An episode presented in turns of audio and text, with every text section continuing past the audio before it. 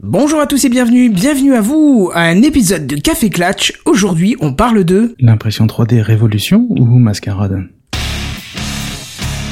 Café Clatch. Café Clatch. Avec Kenton et Scoffred. Et c'est le Café Clatch. Et puis je suis pas d'accord. Et moi j'étais ici. Moi je suis pas d'accord, pas d'accord, pas d'accord. Suis d'accord. Bon, Et très d'accord euh, d'ailleurs. hein. moi je vous le dis, hein. Ah, c'est toi qui te trompes. Ah, c'est ça le café clutch. Avec Kenton et Scoffred. Et non, ce n'est et non, ce n'est pas avec Scofred ce soir que nous faisons la renaissance du Café Clatch. C'est avec Mike 118 Pat et Picaboo. Salut les mecs, comment ça va? Salut. Salut. Et Picaboo qu'on n'a pas entendu. Quelle motivation, dites donc. Euh, alors c'est une reprise un petit peu en difficulté, hein, puisque ça fait quand même quelques quelques années qu'on n'a pas fait de Café Clatch standard, mais euh, ça y est, on va relancer un petit peu la machine. Et ce soir, on va parler de l'impression 3D révolution ou mascarade. Mais avant de se lancer à corps perdu dans le sujet, je voudrais que vous vous présentiez. Mike 118, c'est à toi. Alors moi je suis un maker, entrepreneur, donc familier des techniques d'impression 3D, donc surtout FDM, avec des machines euh, plus ou moins pro, et donc utilisées euh, pour des applications euh, pro et hobby. Donc je suis présent sur la communauté de makers francophones RoboMaker. D'accord. Pat. Eh bien, moi, je suis un humble maker, hobbyiste dans la robotique. C'est d'ailleurs dans le cadre de la robotique que j'ai pu croiser Mike 118. Et je tiens le crachoir ou le micro de la vie des moutons après Picaboo. Et ça me permet de lui passer la parole. Picaboo qui apparemment est parti puisqu'on ne l'entend plus, c'est dommage, juste, euh, juste avant il était là, il nous parlait. Picaboo, est-ce que tu es encore là? Qu'est-ce qui t'arrive? Non, semble-t-il a-t-il des petits problèmes de son. Bon, bah voilà, il vient de se déconnecter. Bon, c'est pas grave. Dès qu'il revient, on en parlera, c'est pas un souci. Je voudrais qu'on commence un petit peu, avant de rentrer vraiment dans la profondeur de l'impression 3D, euh, préciser un petit peu ce que c'est que l'impression 3D. Est-ce que vous avez une petite euh, idée simple à faire passer pour euh, retranscrire l'impression 3D auprès de ceux qui nous écouteraient? Euh, moi, je dirais que l'impression 3D, c'est un peu comme euh, quand on est passé de la télévision noir et blanc à la télévision couleur. On est passé de l'impression sur du papier à du volume. Et surtout du volume sur mesure. Voilà, pour moi, l'impression 3D. En gros, c'est comme pour- imprimer du papier, mais en 3D, en volume, quoi, vers le haut aussi, par, si on peut dire comme ça. On a rajouté une dimension, oui. Et moi pour ma part, d'un aspect euh, plus technique, euh, je vais présenter l'impression 3D comme étant en fait euh, un nouveau procédé de fabrication qui, au lieu de procéder par enlèvement de matière, comme on le faisait euh, aujourd'hui la plupart du temps avec euh, tout ce qui est CNC, tour, etc. On précise Ben, quand même que c'est CNC. euh, Alors c'est des machines de commande numérique, donc ça peut être des fraiseuses, ça peut être, euh, enfin, et euh, donc au lieu de procéder par enlèvement de matière, comme on le fait avec ce genre de machine, là on va procéder par ajout de matière. Donc en fait on, on superpose de la matière au fur et à mesure pour euh, faire l'élément qu'on qu'on veut faire. Donc voilà, c'est ça euh, l'élément qui est important. C'est-à-dire que cette fois-ci, on ne va pas en enlever, mais au contraire, on va en additionner. Et c'est principalement ceux dont on va parler ce soir. On ne parlera pas que d'addition, j'explique dans deux secondes, mais principalement, on va en parler. Alors, effectivement, il y a plusieurs types de technologies d'impression 3D, dont euh, la technologie d'impression additive. C'est-à-dire qu'on va ajouter de la matière au fur et à mesure. Vous êtes d'accord avec moi? Bah, tous- tous les procédés d'impression 3D sont additifs, c'est la base de l'impression 3D. Ah Bah pas forcément, puisqu'on a aussi le fritage laser qui n'est pas par ajout de matière, mais qui est par euh, fritage de matière. Ouais, il y a des petites euh, d'imprimantes aussi qui fonctionnent avec euh, je sais pas quoi, des c'est pas vraiment de l'ajout de matière comme on peut constater sur les imprimantes 3D classiques, mais c'est avec euh, un espèce de une espèce de solution et des images euh, euh, il y a d'autres technos aussi que le, le dépôt de matière. C'est-à-dire? Et. Ah, on a récupéré Picaboo. Picaboo, comment vas-tu? Oui, mais désolé, mais euh, je sais pas pourquoi. Mumble a- est parti en vrille et je vous ai perdu. Non mais j'ai bien vu à travers la webcam, je t'ai vu, tu marchais sur le câble Wi-Fi, faut faire super gaffe à ça, c'est... euh, surtout sur le câble Wi-Fi. Voilà, c'est ça. Alors Picaboo, euh, comme tu reviens un petit peu ap- après les autres, est-ce que tu veux te présenter s'il te plaît et on retournera sur le sujet? Euh, je suis un, un bricoleur euh, qui aime bien euh, l'impression 3D depuis euh, 3-4 ans. Voilà. Tu fais un peu partie de, de, de ceux que j'ai découverts euh, sur euh, Twitter qui euh, commençaient justement à l'impression 3D et qui me mettaient bien les yeux dessus, qui m'avaient vachement donné envie à l'époque, mais je comprenais pas trop ce que c'était. Donc on, on- on parlait justement d'impression additive et euh, Pat nous disait qu'il y avait euh, d'autres imprimantes, petites imprimantes qui marchaient sous d'autres d'autres types de fabrication autres que additifs. Tu veux nous, nous expliquer un petit peu? Ben oui, alors j'ai vu ça. Moi, j'en ai pas personnellement, mais j'ai vu, ce- j'ai vu ce, ce genre d'imprimante où on a une espèce de solution avec euh, un téléphone euh, ou un iPad et ça permet de- d'imprimer. euh, alors peut-être c'est euh, de l'addition, mais par en dessous et pas par au-dessus. Je- Par En dessous, c'est ah, c'est particulier. Ah Ah ouais, ouais, c'est par image. Ouais, ouais, ouais, ça marche avec les images. Avec les images, je- d'accord.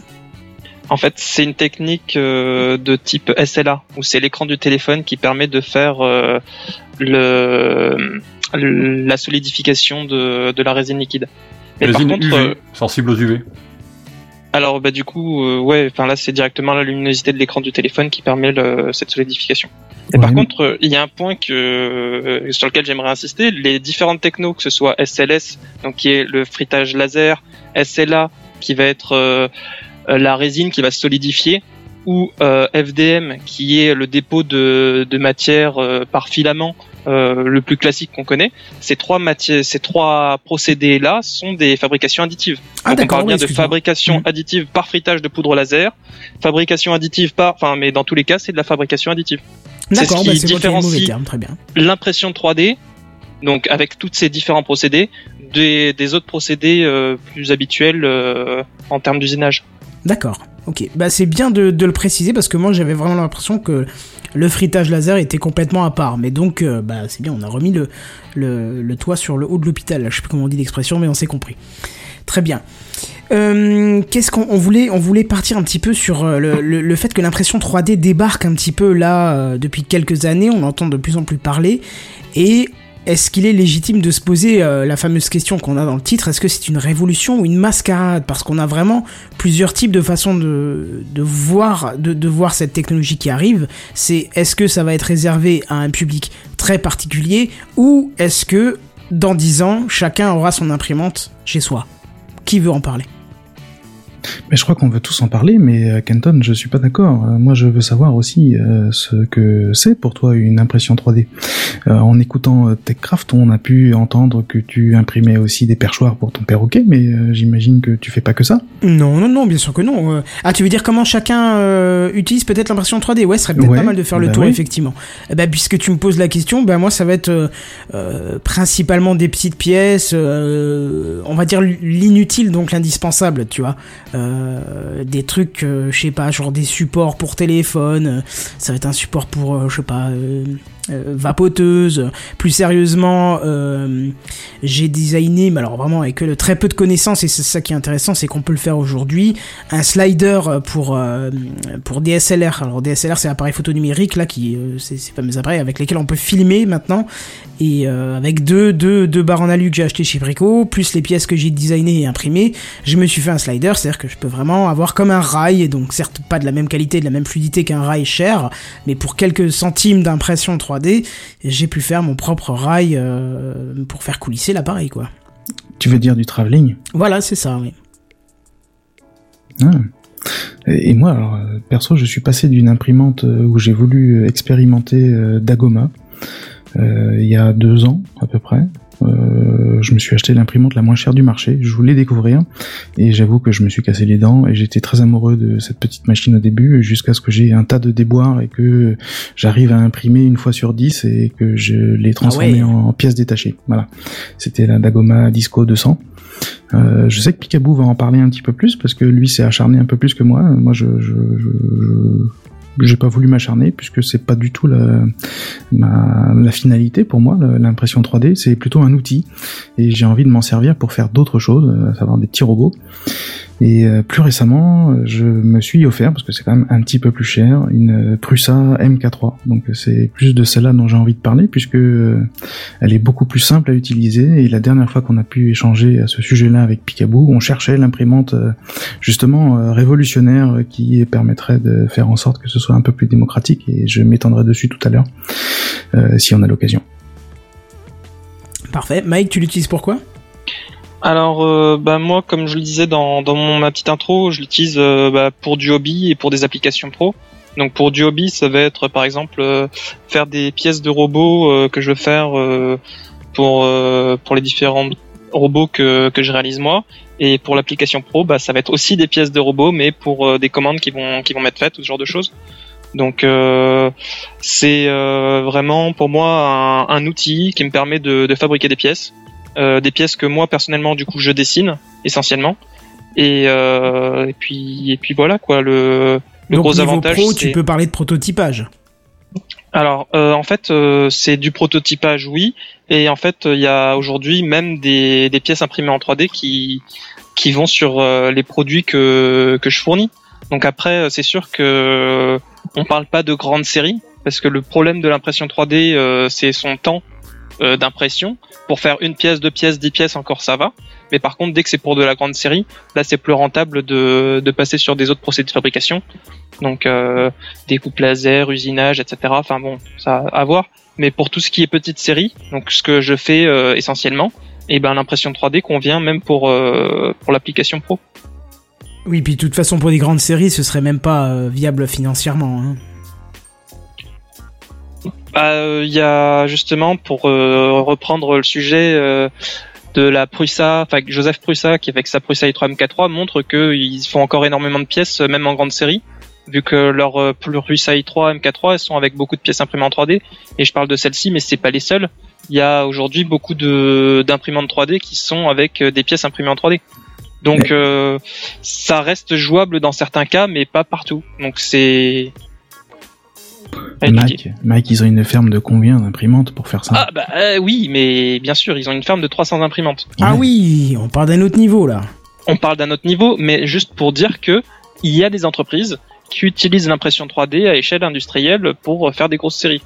Et donc euh, derrière, s'ils le font, c'est qu'il y a quand même un certain niveau de rentabilité euh, qui est encore atteignable. Après, euh, c'est toujours, ça reste toujours à discuter. Il y a beaucoup de types de procédés de fabrication différents. Il y en a qui sont plus rentables que d'autres en fonction des différentes pièces à produire. Et, euh, et voilà, c'est un outil de plus. D'accord. Picaboo, toi, dans quelles euh, conditions tu utilises l'impression 3D Alors, je l'utilise pour, euh, bah, pour moi. Oui, d'accord, mais encore Alors, euh, alors je suis, je vais, moi j'ai commencé comme euh, comme Pat, j'ai commencé avec une euh, une Dago, euh, une Dago, une Dagoma 200 à l'atelier sur l'établi. Euh, elle attend d'être démontée euh, parce que j'en ai acheté une autre qui est maintenant une une chinoise, une quand même, euh, qui est une euh, Ah, Vraisemblablement, tu as des petites coupures. Je sais pas si c'est parce que tu ne parles pas assez fort ou si c'est des Ah. problèmes de connexion. Picaboo euh, allô. Oui, tu es là. Vas-y, parle bien fort. Tu m'entends? Là, attends, euh, je vais. Est-ce que là tu m'entends là? Oui, je t'entends. Marche. Je ne t'entends plus. C'est magnifique, formidable. Donc tu disais, Ah, tu, tu as une machine. Oui, Allô. Voilà, Oui, un, deux. J'ai baissé le son, j'ai baissé le niveau d'ac- d'accessibilité, ça devrait marcher. d'accord. Donc tu dis que tu- Euh, tu avais une machine qui attendait sur le bureau d'être démontée, c'est ça? Tagoma 200 qui attend d'être démonté dans sur l'établi de, de mon garage, n'est-ce pas? Euh, Et puis j'en ai acheté une autre qui est une Creality euh, CR10S, une chinoise. euh, grosse, un peu, un peu encombrante, mais euh, voilà, que je commence à apprivoiser. Voilà. D'accord. Est-ce qu'on peut parler d'un ordre Enfin, euh, pardon, termine d'abord euh, sur ce- Ouais. quel type de pièces tu imprimes et après je serais curieux de savoir un petit peu les prix que vous avez mis, enfin le, le Et- budget que vous avez mis là-dedans. Avec ça, euh, du prototypage pour moi, mais aussi euh, du, alors du maquettage, on va dire. c'est du prototypage pour architecture, voilà. Euh, je fabrique des, je fais du ma- de la maquette en, sur SketchUp et je fais des maquettes euh, d'études pour et de présentation aussi pour des clients, pour des maisons et des projets divers, voilà, architecture. D'accord, donc c'est vraiment concret. c'est- relativement rare parce que ça prend du temps, donc c'est pas les, tous les projets qui ont, qui ont droit, mais euh, ça arrive. Moi, je fais beaucoup de réparations, je fais pas mal de créations euh, de petites pièces et de choses comme ça. Manches de couteaux, je fais des manches de tournevis ou d'outils ou des choses comme ça. Je fais euh, des caches-prises, je fais, je sais pas, pour mettre. Oh, j'ai pour euh, pour plein de choses, enfin pour accrocher une caméra, euh, voilà. euh, énormément de choses, voilà, beaucoup de créations et puis je et c'est surtout quand je trouve pas sur les sites qui en qui distribuent des modèles 3D euh, déjà existants, là que je vais créer mes pièces. Allô Oui, oui, oui, oui. Oui, tu as ah des oui. petites coupures et apparemment il n'y a pas de. Je, je, je subis un souci technique euh, qui, qui n'est pas comme d'habitude. C'est que je n'ai pas du tout euh, le son qui sort euh, sur le live, mais c'est pas très grave. Je vais, je vais euh, Ah. gérer ça au fur et à mesure. Euh, tu disais. Donc, ouais, moi je voulais vous poser une petite question. C'est au niveau du budget, ça vous donne quoi? Moi, j'ai la, la Dagoma 200 que j'avais acheté donc il y a deux ans et demi, trois ans, il y a trois ans maintenant, puisque la date anniversaire de la sortie de la Dagoma en question, c'était une bêta d'ailleurs à l'é- à l'époque, euh, je l'avais payé 3 299 euros en, en kit, à monter soi-même. Intéressant pour euh, apprendre ce que c'était qu'une imprimante 3D. Euh, la dernière que j'ai achetée, je l'ai payé 425. Ouais, moi j'ai exactement la même démarche que Picaboo pour la première et c'est exactement la même que j'ai acheté. On a payé ça 300 300 euros. On l'a monté nous-mêmes et je pense qu'on a beaucoup appris sur le fonctionnement. Euh, par contre, moi j'ai mis euh, j'ai mis x2 sur la suivante euh, parce que je voulais être le plus tranquille possible, que ça marche tout seul, limite que j'appuie sur un bouton et que ça imprime et que je ne me pose pas de questions. On parle Ouais. pas du tout de la même machine non plus, hein, Ah ouais, entre les deux. hein. Il y a une évolution de 3 ans entre les deux, et il y a eu des évolutions techniques et dimensionnelles, et voilà, entre les deux, quoi. Ouais, alors moi ce qui m'a plu c'est que c'est- alors je suis dans un appart à Paris hein, donc c'est le mode silencieux, c'est le chargement automatique et le déchargement automatique du fil, c'est le plateau amovible euh, et souple pour euh, décoller les, les machins, c'est c'est juste génial. Euh, la détection aussi de fin de fil et ça permet de changer de filament et changer de couleur euh, en plein milieu de l'impression. Enfin il y a un tas de, de petites améliorations par rapport à la Dagoma où euh, il fallait mettre du scotch bleu pour que ça Enfin bon, il n'y avait pas de plateau chauffant. euh, Enfin, c'était, c'était, pour moi, c'était infernal cette imprimante. euh, J'aimais pas du tout. C'est une bêta. C'était une bêta, oui. En plus, en plus, c'est vrai. Bien oui. profiter de, de l'expérience et du aux cheveux blancs pour On développer les suivantes. On l'a acheté en connaissance de cause. C'était une, c'était un bêta test. Ouais. Mais c'était pas cher. Pas cher, euh, ils les ont vendus quand même relativement cher, euh, 350 et quelques euros la version montée quand même. Hein. Pas Ouais. non plus donné, hein. euh, mais moi, j'étais heureux quand je suis sorti du magasin euh, avec le, le- le carton à monter euh, sous le bras. Enfin, j'étais le plus heureux du monde. Euh, Bon, après, j'étais déçu, mais c'est un pas truc que été j'adore. déçu, moi. Non, non, j'ai pas été déçu. Ouais, mais tu t'es acharné plus que moi. Ouais, C'est-à-dire que moi j'ai mis presque 2-3 mois à la faire fonctionner correctement. Elle a vraiment fonctionné comme une tarée. Euh, j'ai fait beaucoup d'impressions avec. Euh, elle a vraiment été utilisée. Elle a du coup euh, bien, elle a bien bossé. Bon, elle a beaucoup ralenti il y a 6-8 mois euh, quand j'ai commencé à avoir des problèmes de moteur capricieux et euh, voilà et qu'il fallait que je change les buses, il fallait que je change le machin, le truc, etc. Je me suis dit c'est pas la peine. Va réinvestir dans autre chose. Ben, moi, j'ai pas eu le temps d'user les moteurs ni la buse, euh, etc. Le- elle, se bouchait en permanence et surtout, il y avait du, du warping, c'est-à-dire que le- la surface euh, qui normalement tient sur le plateau euh, était euh, un petit peu euh, tordue par le, le, le, le séchage, euh, ce qui fait que ça tenait plus. Et, en fait, j'avais une impression sur euh, sur 10 qui était correcte, quoi. C'était bon, c'était c'était juste par enfin c'était chiant quoi tout simplement c'était Le, chiant le warping, euh, c'est pas non plus euh, uniquement dû à l'imprimante. Ça peut être aussi dû au fait que euh, l'ABS, le PLA, tout ce que tu voudras, tractation qui fait que ça, ça- Moi, je Ouais. sais que j'ai souvent eu ce problème-là quand le plateau n'était pas assez chaud ou qu'il n'y avait pas de brime. Alors, on Ah. expliquera un petit peu, euh, peut-être après ce que c'est. La difficulté, c'est que la, la Dagoma n'avait pas de plateau chauffant. Ah oui, d'accord. Voilà, donc là, il fallait trouver le, le matériau support qui permettait d'avoir une bonne accroche pour éviter le- ce genre de choses. Le fameux scotch bleu. Le fameux scotch bleu, c'est ça. Oui, ça j'ai trouvé assez particulier. J'ai vu dans pas mal de vidéos des gens qui mettaient du scotch, de la laque, euh, de, de la colle UU. euh, J'ai vu de plein de choses. C'est c'est effrayant un petit peu quand même. Je n'ai plus maintenant, moi, par exemple. D'accord. Euh, Mike, Rien tu nous tout. as pas précisé combien tu avais de budget pour, euh, enfin combien tu avais mis dans ton impression 3D, dans ton imprimante 3D. Alors en fait, euh, moi j'ai eu plusieurs phases. Euh, C'est-à-dire que la toute première euh, machine que j'ai utilisée, c'était une Ultimaker originale. Euh, donc l'Ultimaker 0, enfin qu'on retrouve encore là en bois, en kit à assembler monter. Donc euh, elle avait déjà un plateau chauffant. Euh, donc euh, elle a plutôt bien marché. Euh, par contre, bah, j'avais un petit peu euh, galéré pour euh, la mettre en place. Bon, alors on parle pas de deux mois pour la mettre en, marche, mais euh, suffisamment de temps pour que pour que sur toutes les imprimantes suivantes, euh, j'ai décidé de, vu que c'était des outils de production, etc., euh, bah, de mettre euh, le prix. Euh, donc euh, par la suite, euh, j'ai eu euh, entre les mains plusieurs imprimantes pro entre guillemets, enfin pro ou semi-pro. Euh, donc en semi-pro, donc dans l'ordre, on va parler de l'Ultimaker 2. Euh, donc ça a été l'évolution par rapport à l'Ultimaker original. Donc là, on avait, on était donc une, on avait une très bonne imprimante, hein, rien à dire, toujours plateau chauffant, etc. Livré complètement monté. Euh, par contre, en termes de prix, euh, eh ben on est euh, dans les budgets de, plus de 2000 euros. Donc bon, ça c'était à l'époque, mais bon, je crois qu'elle se vend toujours aux alentours de ces prix-là. Après, donc celle-là, je l'avais pas achetée à titre à titre personnel, j'en avais juste à disposition. Ensuite, j'ai eu d'autres machines, donc toujours à disposition. Donc ça dépendait des différentes entreprises pour lesquelles je travaillais. Il y a eu euh, une euh, Zortrax M200, euh, là aussi une très bonne machine. Donc l'avantage c'est que ça fournit des filaments de type ZABS, Z Ultra, etc. Qui est aussi son inconvénient.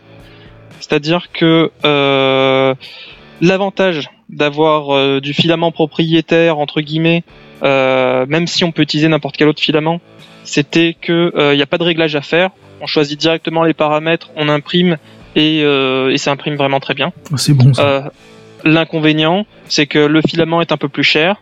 Euh, et donc euh, voilà, mais après la machine marchait très bien avec d'autres filaments aussi. J'ai jamais essayé, mais euh, sur le principe, il n'y a pas un détecteur qui te dit si tu peux utiliser la bobine ou pas, et ainsi de suite. Donc euh, ça c'était pour la Zortrax. Donc euh, après l'Ultimaker 2, euh, vraiment la Zortrax était vraiment pas mal. Donc les deux ont de gros de gros bons points. Donc ça, c'était les- vraiment les machines avec lesquelles j'ai le, le plus travaillé. Ensuite, euh, j'ai eu euh, une euh, une Delta. Alors ça, c'est une grande machine, donc euh, 400 de diamètre par euh, 650 de hauteur. Donc c'est euh, assez haut quand même. Voilà, c'est déjà assez haut. L'imprimante, elle était un peu plus grande que moi au total parce que il y a la hauteur d'impression euh, et puis euh, l'espace pour la motorisation, etc. Et l'espace qui est perdu en hauteur vu que c'est une delta. Donc, euh, donc ouais, l'ensemble doit faire euh, 1m80, 1m90, je crois, en hauteur. Euh, peut-être un peu moins, je sais plus. Enfin bref. Et donc là, c'était une grande machine. Euh, donc pareil. Enfin, toutes les imprimantes que j'ai eues avaient un plateau chauffant. Donc là, plateau chauffant. Euh, avec aujourd'hui, maintenant, il y a la même imprimante qui est faite avec deux buses. Bon, celle-là, celle que j'avais était avec une seule buse. Et ça permettait déjà de faire des, des, des grosses pièces euh, pas mal. Donc essentiellement du PLA. Euh, ensuite, euh, j'ai eu accès à quoi encore Euh, Alors ensuite, euh, je suis passé sur des très grosses machines, euh, là vraiment professionnelles, donc toutes celles que j'ai mentionnées avant, donc euh, Ultimaker 2, euh, Zortrax M200 et Delta 6040. Je dirais que c'est des imprimantes semi-pro, donc c'est-à-dire qu'on est dans des imprimantes euh, aux, alentours de, de 2000, 2500 2000 euros à, à 4000 et quelques euros, je crois, pour la Delta, ou 5000 peut-être. Euh, donc c'est des semi-pro et ensuite j'ai eu accès à des imprimantes pro. Euh, donc là on parle d'imprimantes Stratasys très très chères qui impriment avec beaucoup de matériaux aussi un FDM. Alors, euh, le nom exact, c'est des Fortus euh, euh, M, je sais plus quoi. Combien, combien, combien, combien, combien? Euh, je dirais Fortus 250. Non, Je le crois. Ah, euh, le prix c'est très cher. C'est euh, c'est euh, 45 000 euh, Wow. ou 50 000 euros. Je euh, je sais plus exactement. Et on euh, j'ai eu accès à deux modèles. le- donc le modèle de base qui était à 45 000 je crois, et le modèle un peu plus évolué avec euh, avec plusieurs buses euh, et ainsi de suite. Donc là on parle d'enceintes qui sont complètement euh, fermées, chauffées. On dirait un four. Euh, on peut monter à des températures euh, très hautes et on a des des, des technologies euh, euh, supplémentaires du style euh, ça va nettoyer la buse avec un petit grattoir euh, euh, l'ensemble est de la tuyauterie qui gère le filament est sous vide. Euh, enfin bon tout un tas de, de trucs en plus. Et au final même en ayant testé ce genre de machine là qui en plus fonctionne avec du filament propriétaire qui est très cher et ben euh, j'en suis revenu à mes imprimantes semi-pro euh, parce que le delta de prix pour moi euh, vu l'application que j'en fais il, est clairement euh, pas justifié entre guillemets. Et donc là la dernière acquisition donc là vraiment une acquisition que j'ai faite c'est le- la Prusa i3 MK3 euh, qui elle est beaucoup moins chère. Euh, elle est à 700 euros euh, que je mets au même niveau que des imprimantes d'environ bah, 2000 euros. Donc c'est les Ultimaker Razortrax et euh, qui pour moi est euh, bah, euh, tout simplement euh, super quoi. Tu les mets au même niveau euh, de qualité de rendu de ce que tu imprimes? C'est ça, je le mets au même niveau de, de qualité d'impression et ainsi de suite. Euh, en termes de qualité par rapport à ce que j'avais. Alors certes, quand j'ai eu euh, l'Ultimaker 2 et et euh, il n'y avait pas encore la Prusa i3 MK3. Euh, mais du coup, euh, les niveaux de qualité pour moi sont, sont vraiment équivalents et euh, et ouais, je suis vraiment satisfait des deux. Là, si si je devais me faire un parc de machines, je pense que je continuerai avec la Prusa i3 MK3. ouais. En quoi elle se différencie des autres, euh, des autres moins chères ou peut-être équivalentes en prix, mais dont tu précises qu'elles sont de moins bonne qualité? Alors, j'ai pas justement précisé qu'elles étaient moins de bonne qualité, etc. En fait, mon, mon choix, moi, c'est euh, d'éviter de faire le choix qu'ont fait euh, bah, justement Picaboo et, et Pat. Euh, C'est-à-dire que euh, à l'origine, j'avais une Ultimaker euh, originale et euh, mon but, c'était d'avoir un outil de production. C'était pas de bidouiller sur la machine. Donc, certes, j'ai pris une imprimante en kit pour qu'elle soit moins chère, mais euh, mis à part le fait de la monter, d'ailleurs je l'ai mon, je l'ai monté, je l'ai lancé et elle a imprimé tout de suite euh, direct. euh, Enfin, mis à part le, le petit réglage qui est de la hauteur ouais. euh, de, enfin le calibrage à faire. Calibrage de plateau, je suppose. Comment? Calibrage de plateau, c'est ça? Voilà, c'est exactement, Mm. c'est le calibrage de- du plateau. Mis à part cette opération-là qui est de toute façon euh, standard sur toutes les machines, eh bien en fait euh, j'ai rien eu à faire. Donc euh, c'était le but, hein, c'est pour ça que j'ai choisi cette machine. Et euh, après euh, les autres points, c'est euh, bah, les, les points que, que Pat a déjà mentionnés, c'est-à-dire que euh, ça fait un petit un petit moment que l'équipe de Prusa développe des machines et ils ont intégré tout un tas de, de technologies euh, très intéressantes dans cette machine qui en font pour moi un, un must-have hein, tout simplement. Il y a pour en noter un, en citer quelques-uns le plateau qui euh, qui est amovible euh, sur des aimants et souple. Donc en fait, euh, une fois que l'impression est finie, on retire le ce plateau qui est souple, on, le bouge un petit peu, on a l'imp- euh, on a l'impression qu'il se décolle du plateau et euh, on remet le, notre notre plateau souple sur l'imprimante euh, qui tient grâce à ces aimants. Et les aimants ils tiennent ils tiennent bien, c'est assez costaud. Euh, ensuite, en autre petite techno, euh, donc euh, comme l'a dit Pat, c'est la détection de fin de filament. Euh, donc si jamais il y a une coupure dans le fil, etc., ça, ça détecte, euh, ça détecte et ça arrête l'impression. Comme ça, ça. des coupures dans le fil Ah, Alors, quand c'est- euh, une ouais, fin de bobine. Vieux, oui, ou fin de D'accord. bobine, oui, oui, oui. quand c'est une fin de bobine par exemple euh, ça existe après euh, du coup ça permet différentes astuces Euh, par exemple euh, si vous voulez mettre plusieurs couleurs dans, dans un même fichier et que vous n'avez pas réglé euh, les différents endroits où vous voulez la couleur etc euh, vous pouvez volontairement couper le, fil de bobine pour que ça arrive au bout et qu'ensuite vous mettez l'autre euh, fil pour que ça fasse les différents niveaux de couleur. Enfin bon. Voilà, mais sinon au-delà de, ça, directement dans le dans le logiciel qui va avec la machine, même si on peut utiliser n'importe quel autre logiciel, on peut régler les différents endroits où on veut que la machine s'arrête pour qu'on puisse changer de filament ou ce genre de choses. Et euh, donc voilà, il y a différents avantages euh, comme ça. Et le dernier point aussi qui m'intéressait, c'est qu'avec euh, la machine, alors je l'ai pas encore reçu, mais parce qu'ils ont du retard, mais je l'ai commandé. C'est le, kit multifilament qui va avec la Prusa i3 MK3, euh, qui permet en fait d'avoir jusqu'à 5 bobines de filaments qu'on peut imprimer plus ou moins en même temps. Et donc euh, soit pour faire des impressions avec plusieurs couleurs, mais aussi euh, du support ou plusieurs matières. Donc euh, L'imprimante, elle utilise le- le- la détection de, de fin de fil pour, euh, pour utiliser ce multifilament, c'est ça hein?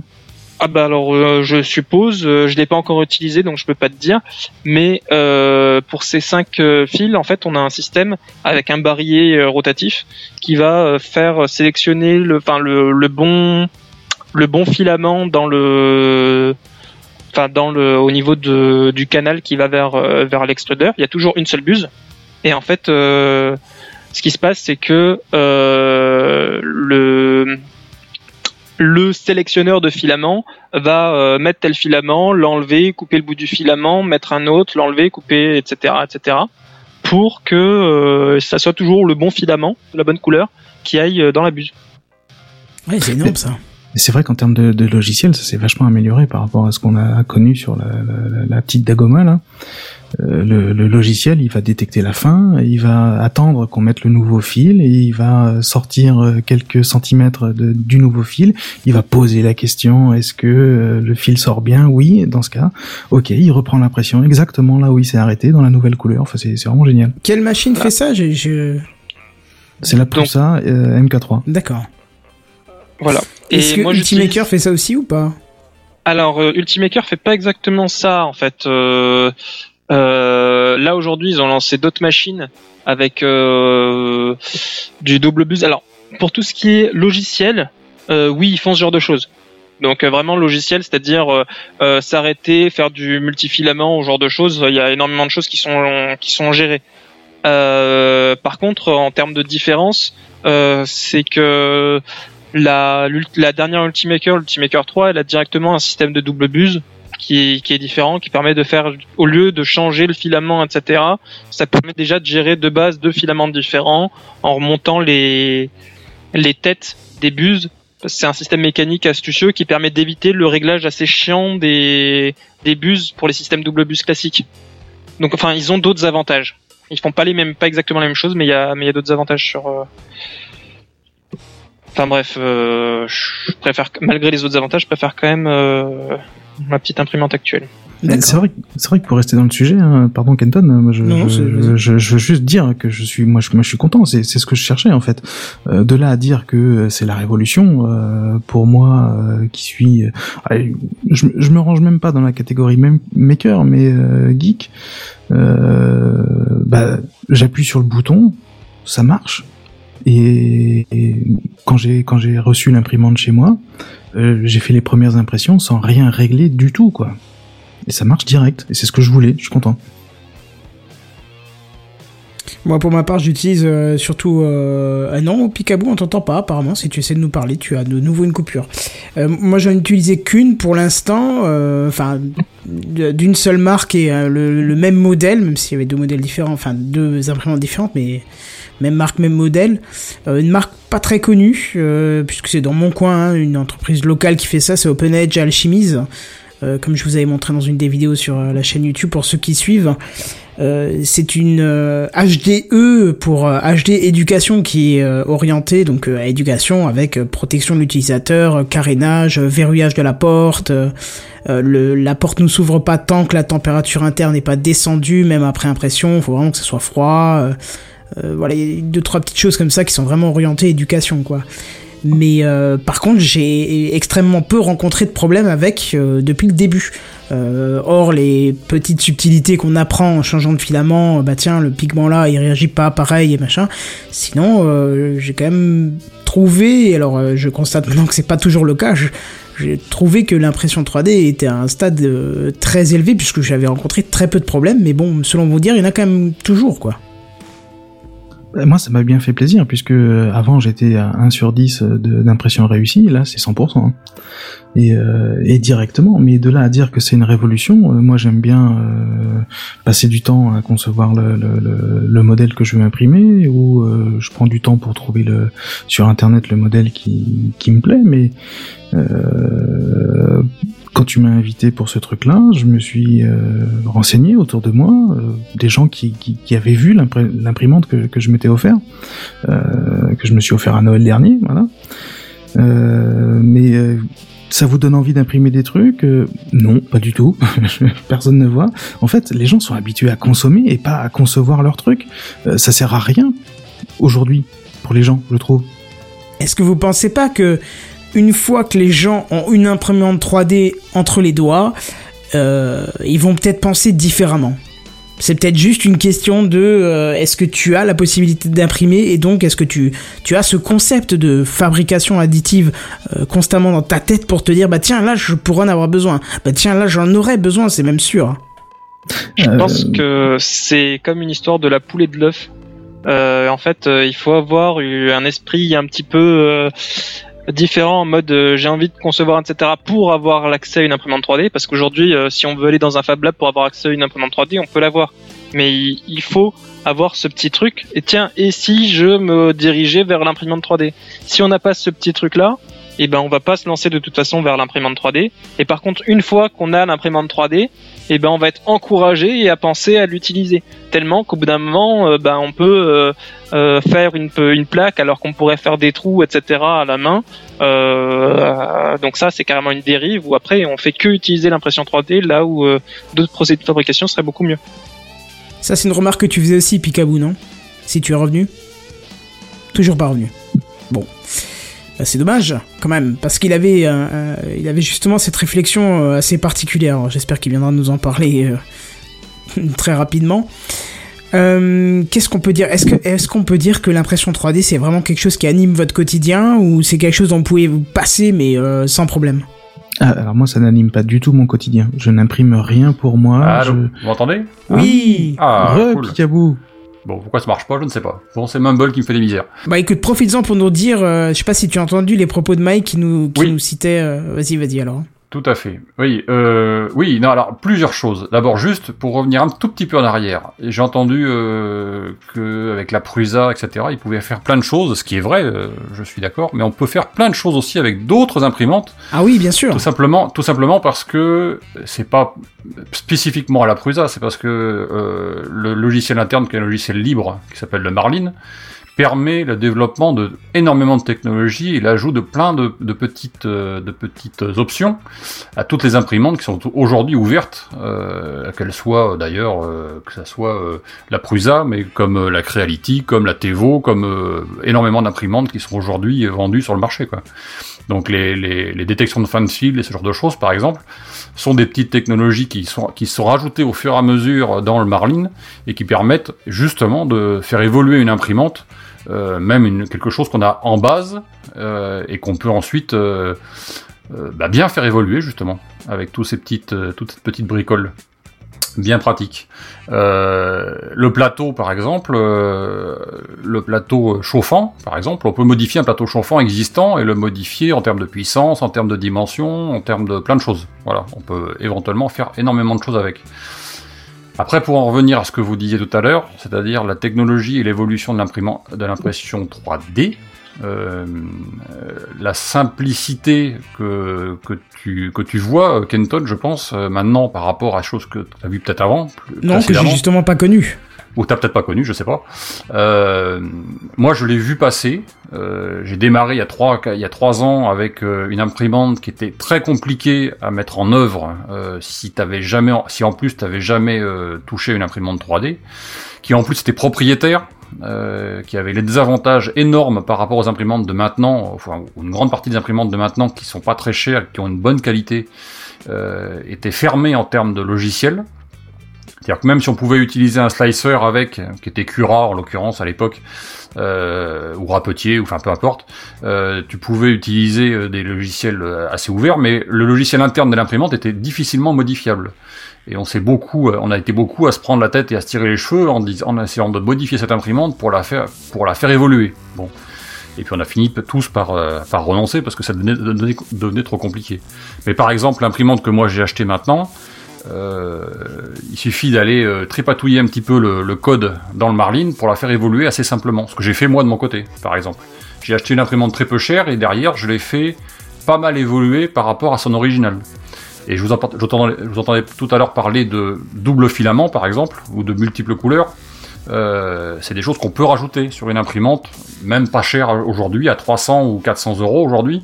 On peut avoir du double filament, voire même du triple filament si on veut. Bon, ça demande un peu de bidouillage et un peu de, de mettre un peu les mains dans le cambouis. C'est c'est un peu vrai, ça je reconnais. Et c'est pas aussi simple que d'acheter une machine toute faite. Mais c'est aussi moins cher, Oui, voilà. c'est l'avantage. Effectivement, quand, tu mets le double du prix de l'imprimante que tu as mis, parce qu'on voit les prix, euh, surtout quand on l'achète toi-même, euh, c'est pas donné, euh, bah on a accès à ça directement. C'est ça que je cherchais moi, et, j'avoue que je suis ravi. La dernière fois qu'on en a parlé, hein, Picaboo, c'était pour Kenton pour son interview. On échangeait là-dessus et je j'avais pas du tout encore prévu de. l'ai- elle, me faisait de l'œil la MK3, hein, soyons clairs, mais je m'attendais pas à ce que ça marche aussi bien et je suis ravi aujourd'hui de, voir que bah vu que pour moi c'est pas la finalité, c'est un outil et c'est un outil qui marche très bien. Je, je, je peux comprendre, parce que toi, t'as, t'as eu la, on a donc eu deux positions différentes, on est d'accord, hein, deux, deux Mhm. objectifs différents. Que toi, t'as pris une machine euh, clé en main, j'allais dire, euh, qui avait toutes les options que tu souhaitais, Ouais, c'est ça.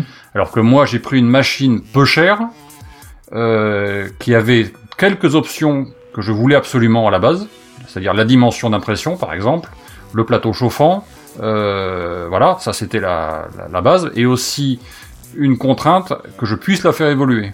Voilà, qui avait, c'était là, c'était ma contrainte à moi, que je puisse lui rajouter certaines options qui n'étaient pas incluses dedans et qui m'auraient coûté très cher si j'avais ach- acheté l'imprimante, comme toi par exemple, euh, avec euh, les options déjà intégrées.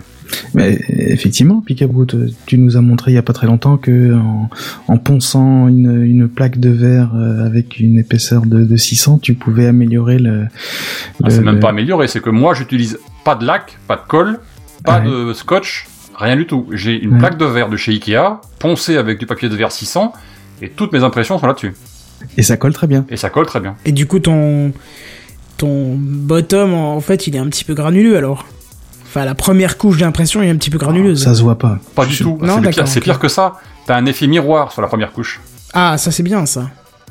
C'est pire que ça. Donc, euh, c'est-à-dire que moi, si je veux pas l'effet miroir, je suis obligé de mettre du scotch du coup. Oui, d'accord, ouais, je vois. C'est vrai que par défaut sur la MK3, c'est un petit peu granuleux, tout ça, ça, ça, ça colle très bien. Mais le truc qu'ils nous ont euh, livré là, c'est euh, c'est assez lisse. Bon, et c'est plus lisse de toute façon que les, les, les parois qui sont imprimées ou qu'on voit couche par couche. hein. C'est euh, plus lisse. c'est- Je, je sais pas ce que ça donne sur un miroir, j'ai jamais essayé, mais euh, c'est c'est assez lisse quand même. Bon, mais ça marche direct et c'est ce que je voulais. Euh, c'est ma volonté, moi, c'est c'est surtout de ne pas la faire évoluer et j'utilise le logiciel qui est fourni avec. Exactement comme la Disco 200 avant, il y avait un, un logiciel fourni avec. Je suis resté avec ce logiciel-là, moi. hein. Et- Oui, pas moi, par exemple. Ouais. C'est-à-dire que moi, j'ai testé trois, logis- trois logiciels avec la disco. Par exemple. Ah, parce que le logiciel fait vraiment la différence? Et oui. Euh, L'exemple flagrant, c'est avec la Creality que j'ai actuellement, la CR10, euh, CR10S.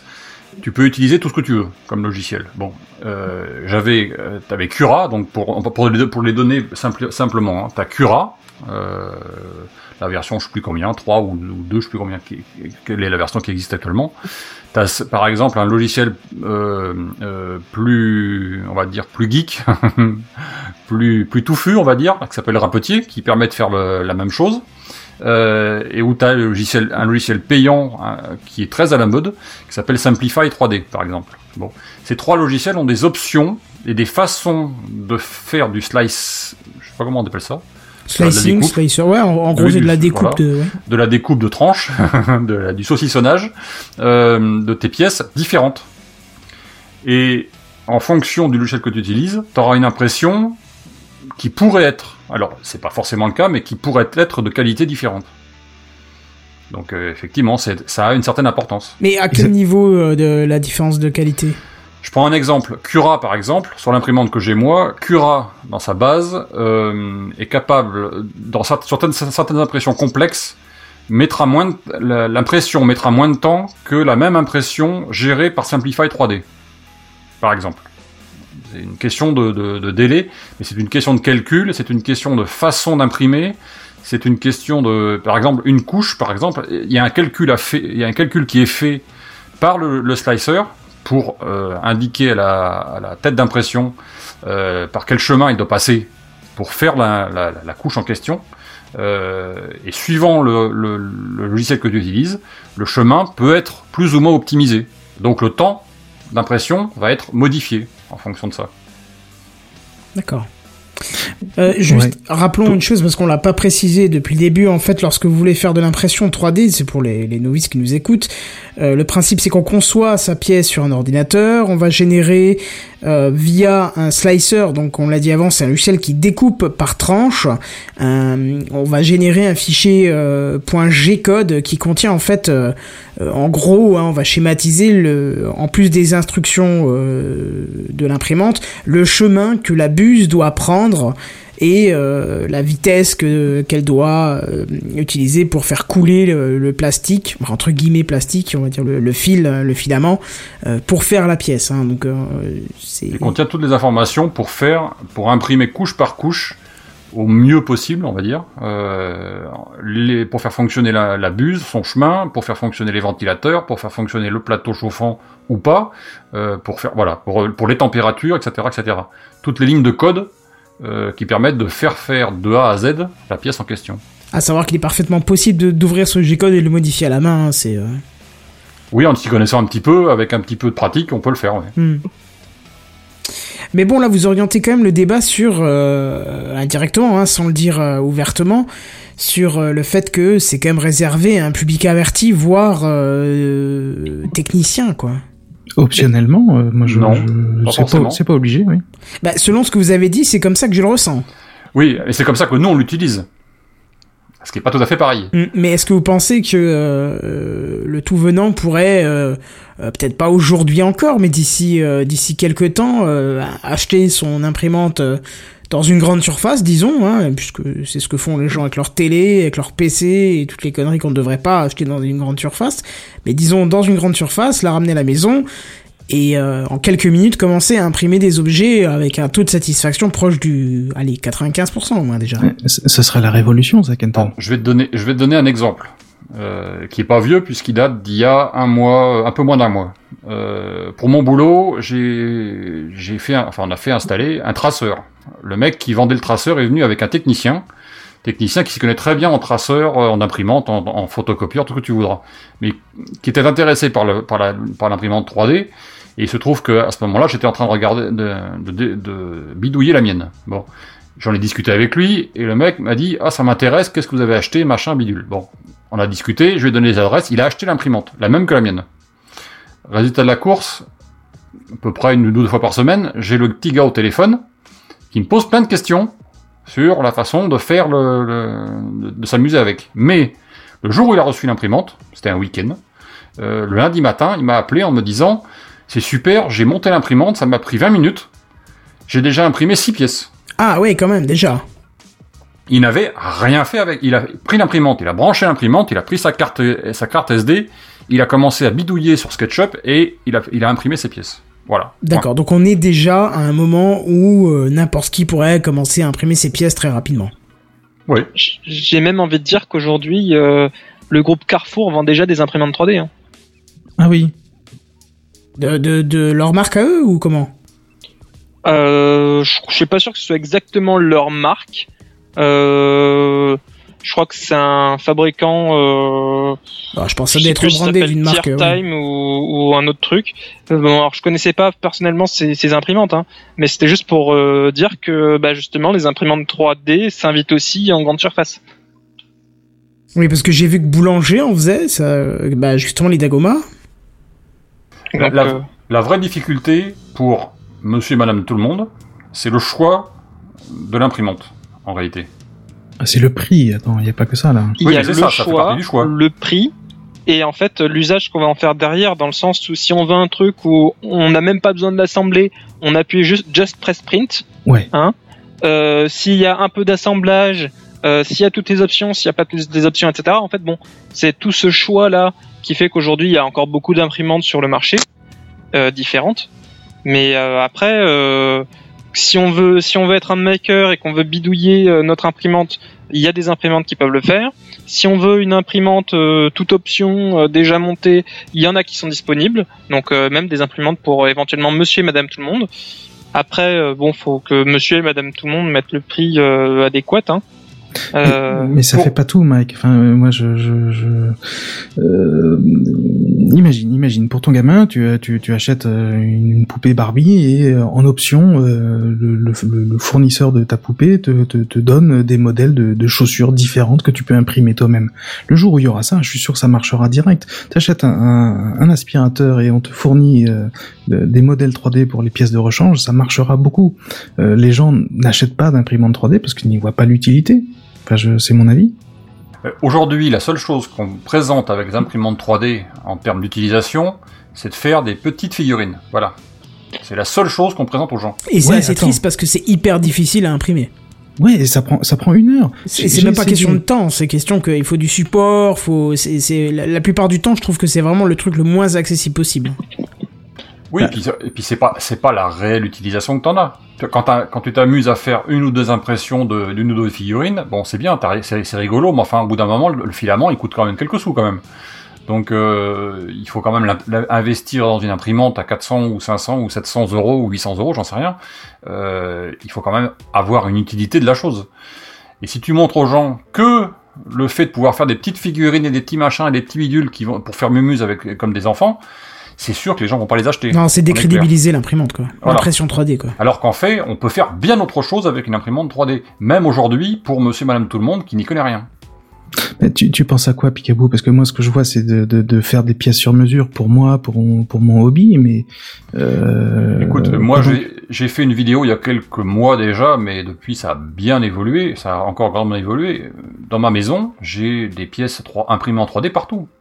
J'ai, euh, alors je te donne quelques exemples, j'ai euh, euh, des supports de mu- muraux pour mettre en place des ventilos. Tu sais, les ventilos sur pied, les trucs que tu achètes à 50 balles au, mar- marchand de, de bricole du coin, là, les trucs qui sont valent pas grand chose, mais enfin ça tourne et ça ventile. Plutôt que de les avoir par terre sur un pied, moi j'ai fabriqué des supports muraux et j'ai enfilé le tube dans le dans le support mural, ce qui fait que j'ai enlevé le pied et les trucs sont suspendus au mur. Voilà. Ouais, ça c'est un truc, un truc de base. Picaboo, les gens sont pas câblés comme ça aujourd'hui. Hein. Les gens, Oui, vont- mais- ils vont sur Amazon, ils vont chercher, ils vont chercher le truc qui va leur rendre Mais service, ils vont l'acheter. Ils Tout iront, fait. ils iront pas sur Amazon, ils iront sur Thingiverse ou autre, et puis ils téléchargeront le truc, ils mettront dans la carte, ils imprimeront. Ouais, Il eh faut ben, juste leur mettre l'idée en tête, hein. Voilà, c'est tout. C'est ça. Oui. Mais il faut, leur expliquer, il faut leur expliquer autre chose que c'est une petite marionnette que vous fabriquez. Non, non, c'est pas ça. Vous Mais pouvez j'ai eu l'occasion hein, justement de faire ça. J'étais invité euh, chez des amis, euh, euh, barbecue, tout ça, machin, truc de base, tu vois. Et puis ah, qu'est-ce que tu fais en ce moment et tout. Ah, en ce moment, je m'amuse avec l'impression 3D. Ah, c'est bien. euh, tu fais quoi avec? Enfin, à quoi ça sert? Alors t'expliques un peu à quoi ça sert. Puis t'as la fameuse question de, ben oui, mais qu'est-ce que tu imprimes avec? Parce que je vois pas trop. Effectivement, t'as le fameux truc de la figurine qui revient. Et puis tu commences à expliquer truc. Et ce qui est beau, c'est que quand t'as fini l'explication, la personne qui dit, mais attends, alors du coup, parce que Là, tu vois, j'ai cassé ça, là. Est-ce que tu crois que je pourrais l'imprimer? Et là, tu dis, ah bah oui, parfaitement.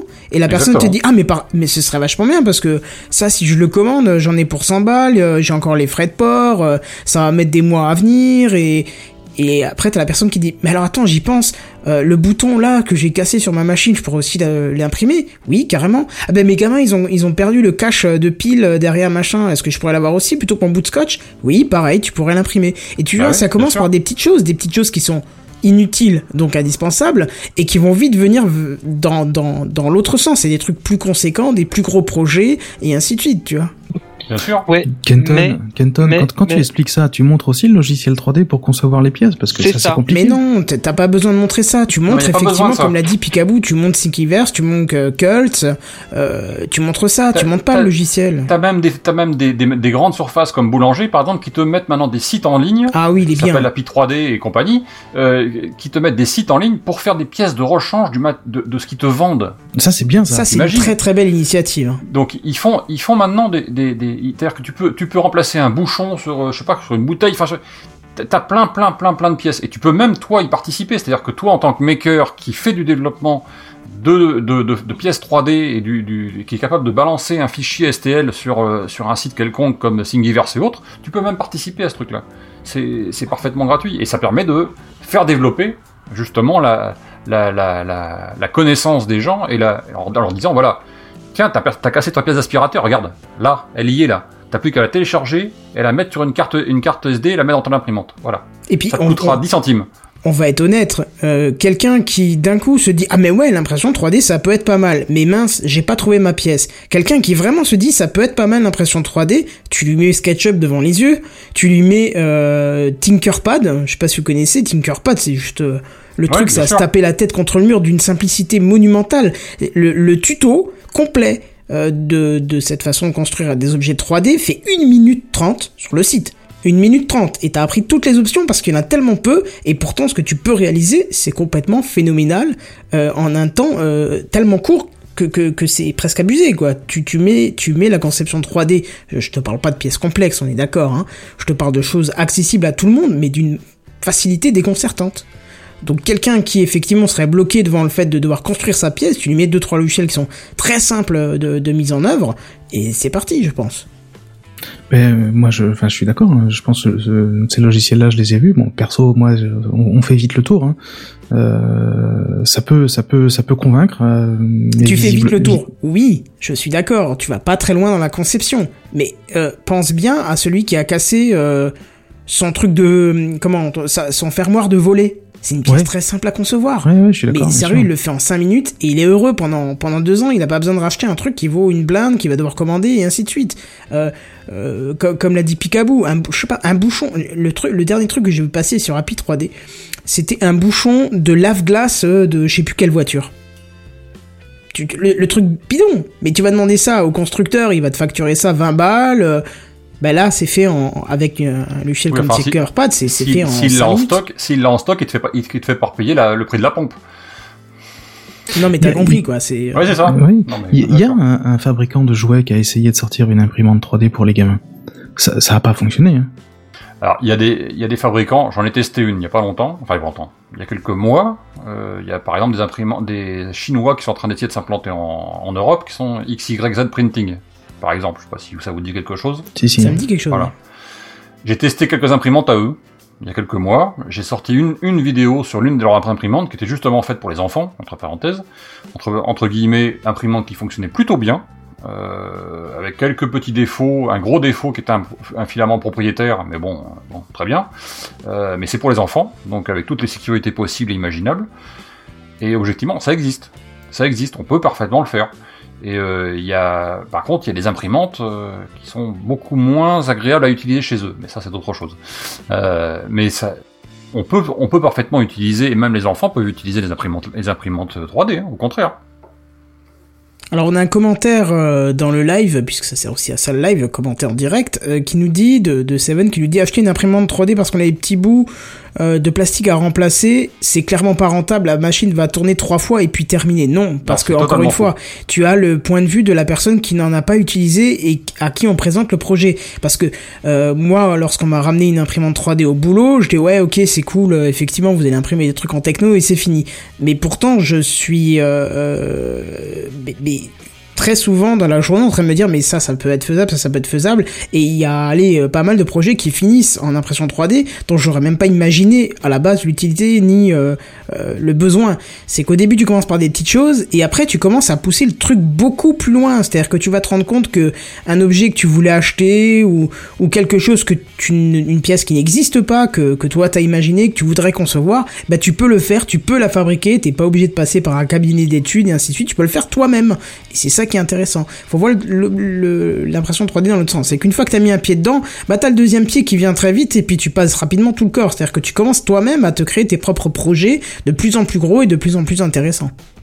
Je, suis- je suis pas inquiet, moi, Kenton. hein. C'est c'est comme l'imprimante papier qu'on a, on s'en sert pas tous les jours.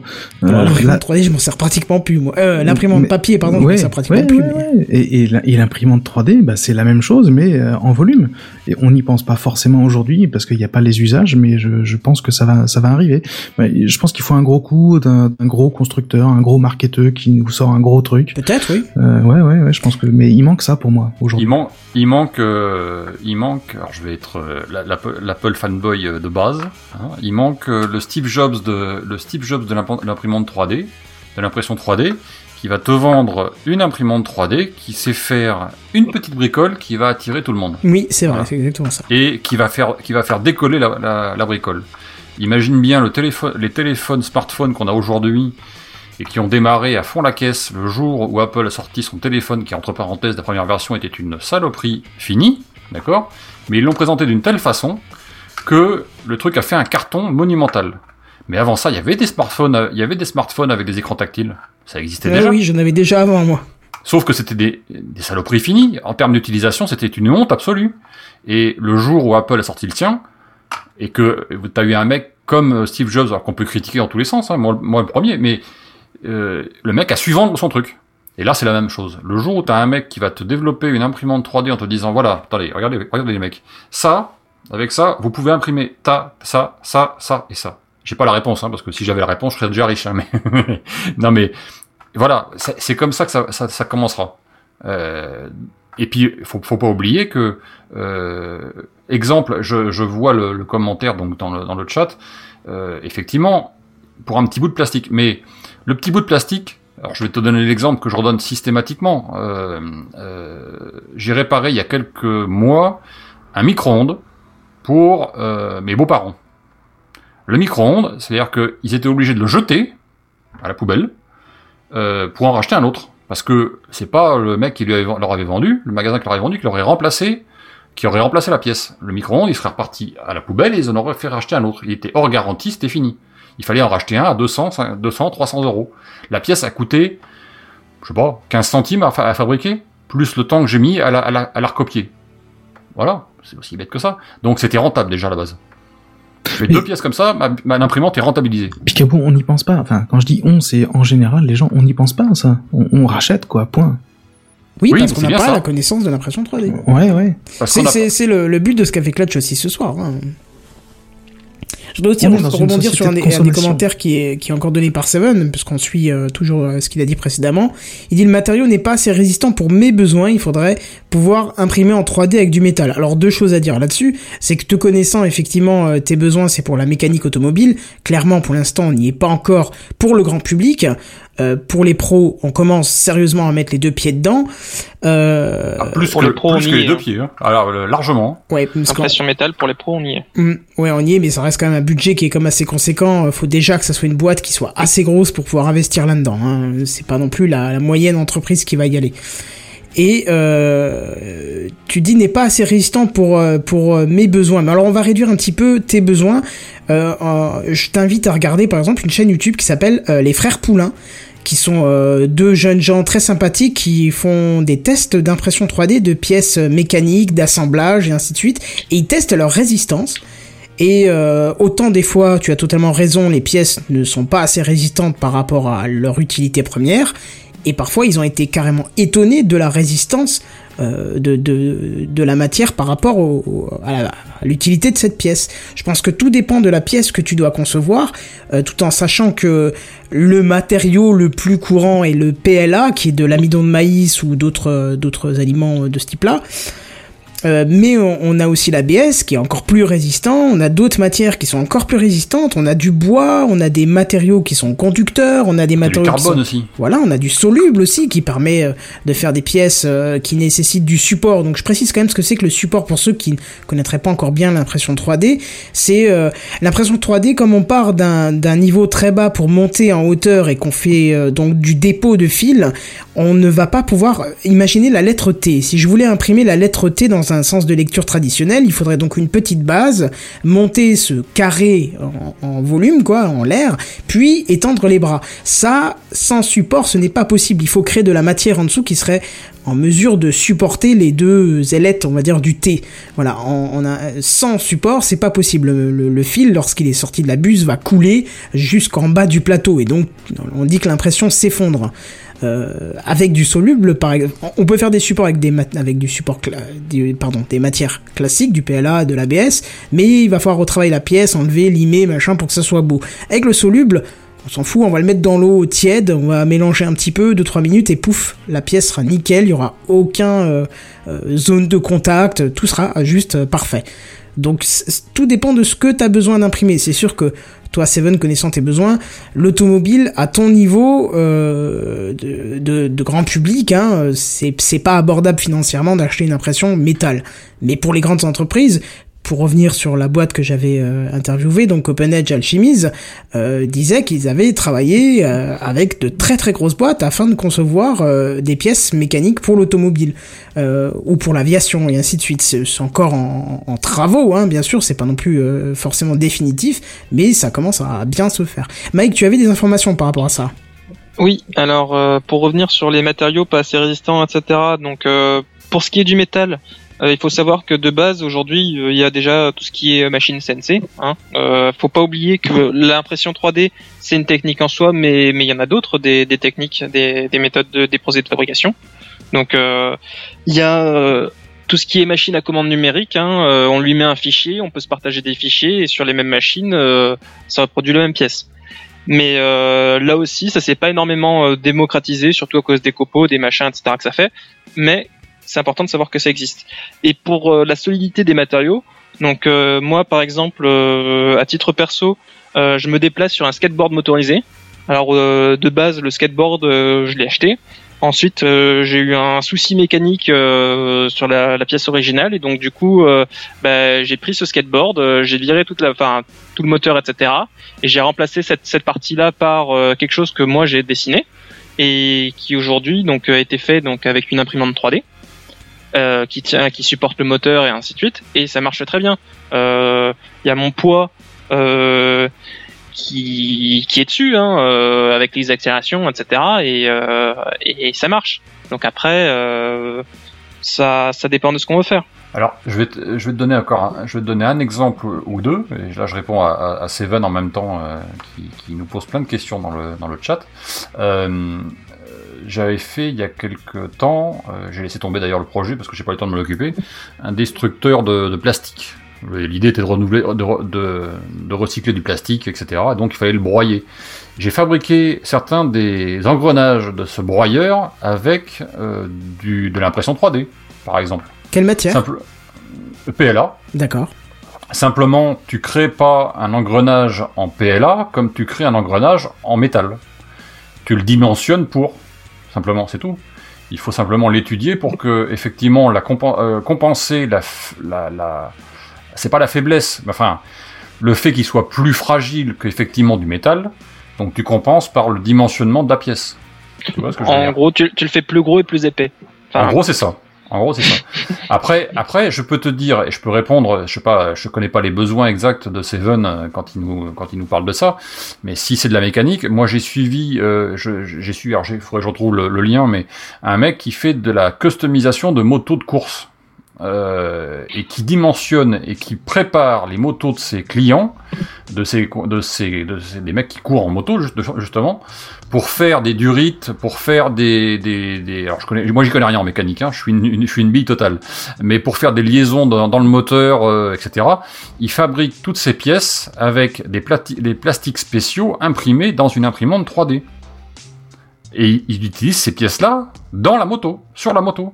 Oui, et surtout, euh, toujours dans les propos de Seven, il dit là où je me dirigerais bien, c'est faire des moules en 3D. Eh ben, tu fais bien de le dire parce que c'est principalement ce qui se fait lorsque un constructeur veut faire du prototypage, euh, principalement rapide en plus, euh, pour faire des pièces en métal dont il ne voudrait pas fabriquer un moule ou fabriquer directement le, prototype en PLA ou en ABS. Il fait le moule et il coule son métal à l'intérieur. Alors certes pas du PLA pour du métal, mais l'ABS je sais pas ça supporte encore, mais il va utiliser utiliser l'impression 3D pour faire les moules afin de concevoir les pièces, euh, enfin de couler les pièces à l'intérieur.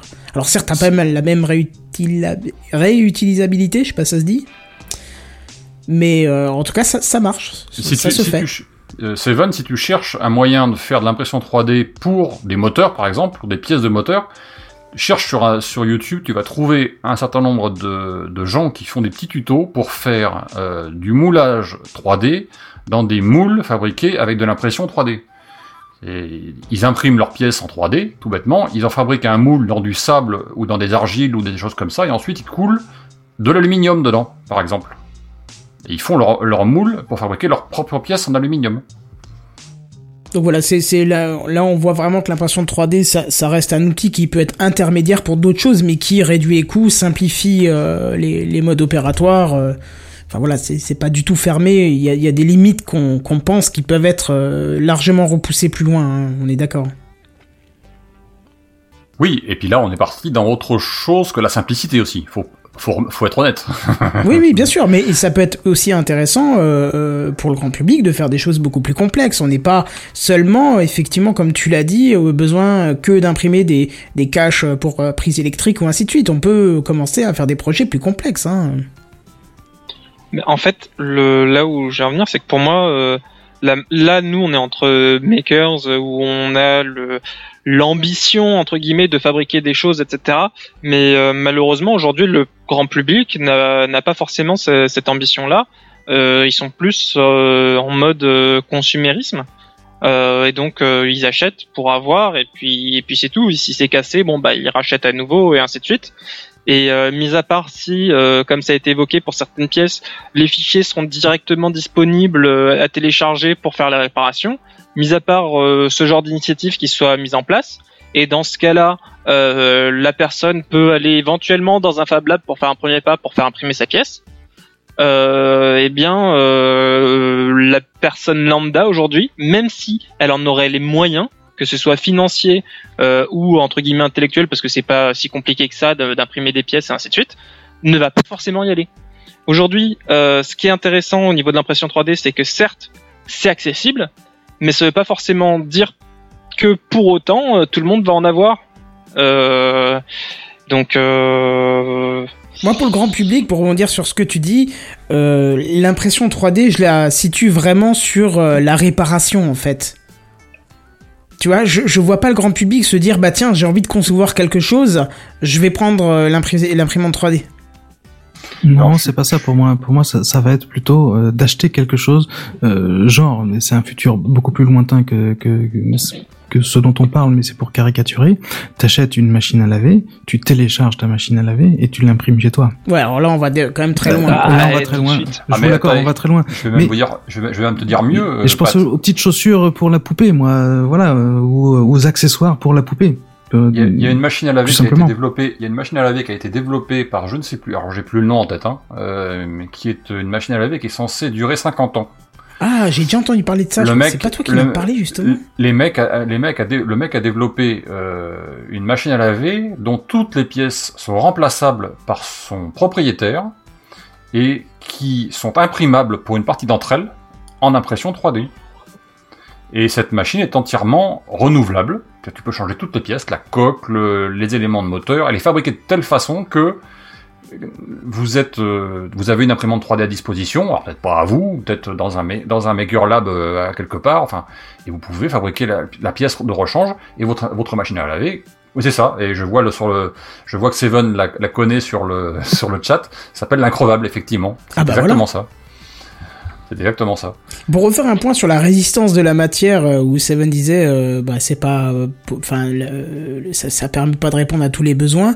J'ai déjà vu, enfin, j'ai été, pa- pardon, j'ai déjà plutôt conçu une petite pièce, conçu, pardon, copié une pièce qui m'a évité un gros, a- enfin, gros achat, oui, par rapport au prix de conception de la pièce. Je, je déjà parlé, j'ai même montré toute la procédure dans dans la vidéo sur l'impression 3D qui est sur ma chaîne YouTube. C'était avec le fameux micro euh, dont, les sondiers parlent souvent, la GPTech, le micro cravate qui a un, un petit euh, comment un petit clip de fixation euh, en métal pourtant, mais qui a cassé euh, lorsque j'ai mis la troisième fois le micro dessus. Parce que le principe c'était de pouvoir changer l'orientation du micro en le décrochant et le remettant dessus dans l'autre sens. Et ben ça a cassé euh, très rapidement. J'ai refait cette même pièce en prenant euh, les cotes, une photo redessinée sur SketchUp en 10 minutes top chrono. J'ai réimprimé. Alors, certes, la première fois, euh, ça a cassé, mais immédiatement.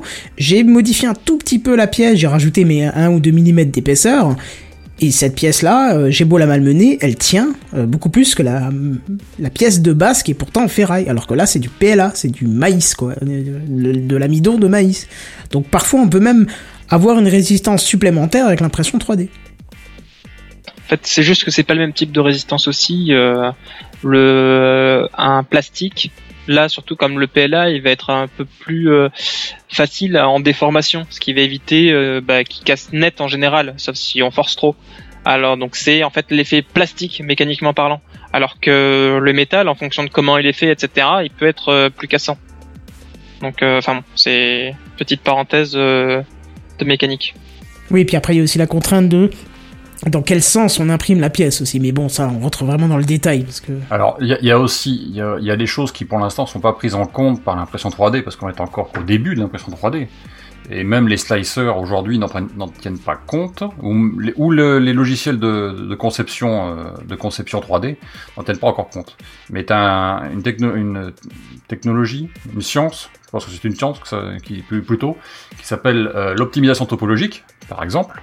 Alors, optimisation topologique, je sais pas si ça vous dit quelque chose. C'est pour Je- la résistance à l'effort Oui, Qui- je cherchais voilà. le mot depuis tout à l'heure. Merci, qui, Picabo. qui sont, qui est en fait la, bah, c'est de l'optimisation réellement d'une pièce mécanique euh, pour sa résistance à l'effort, justement.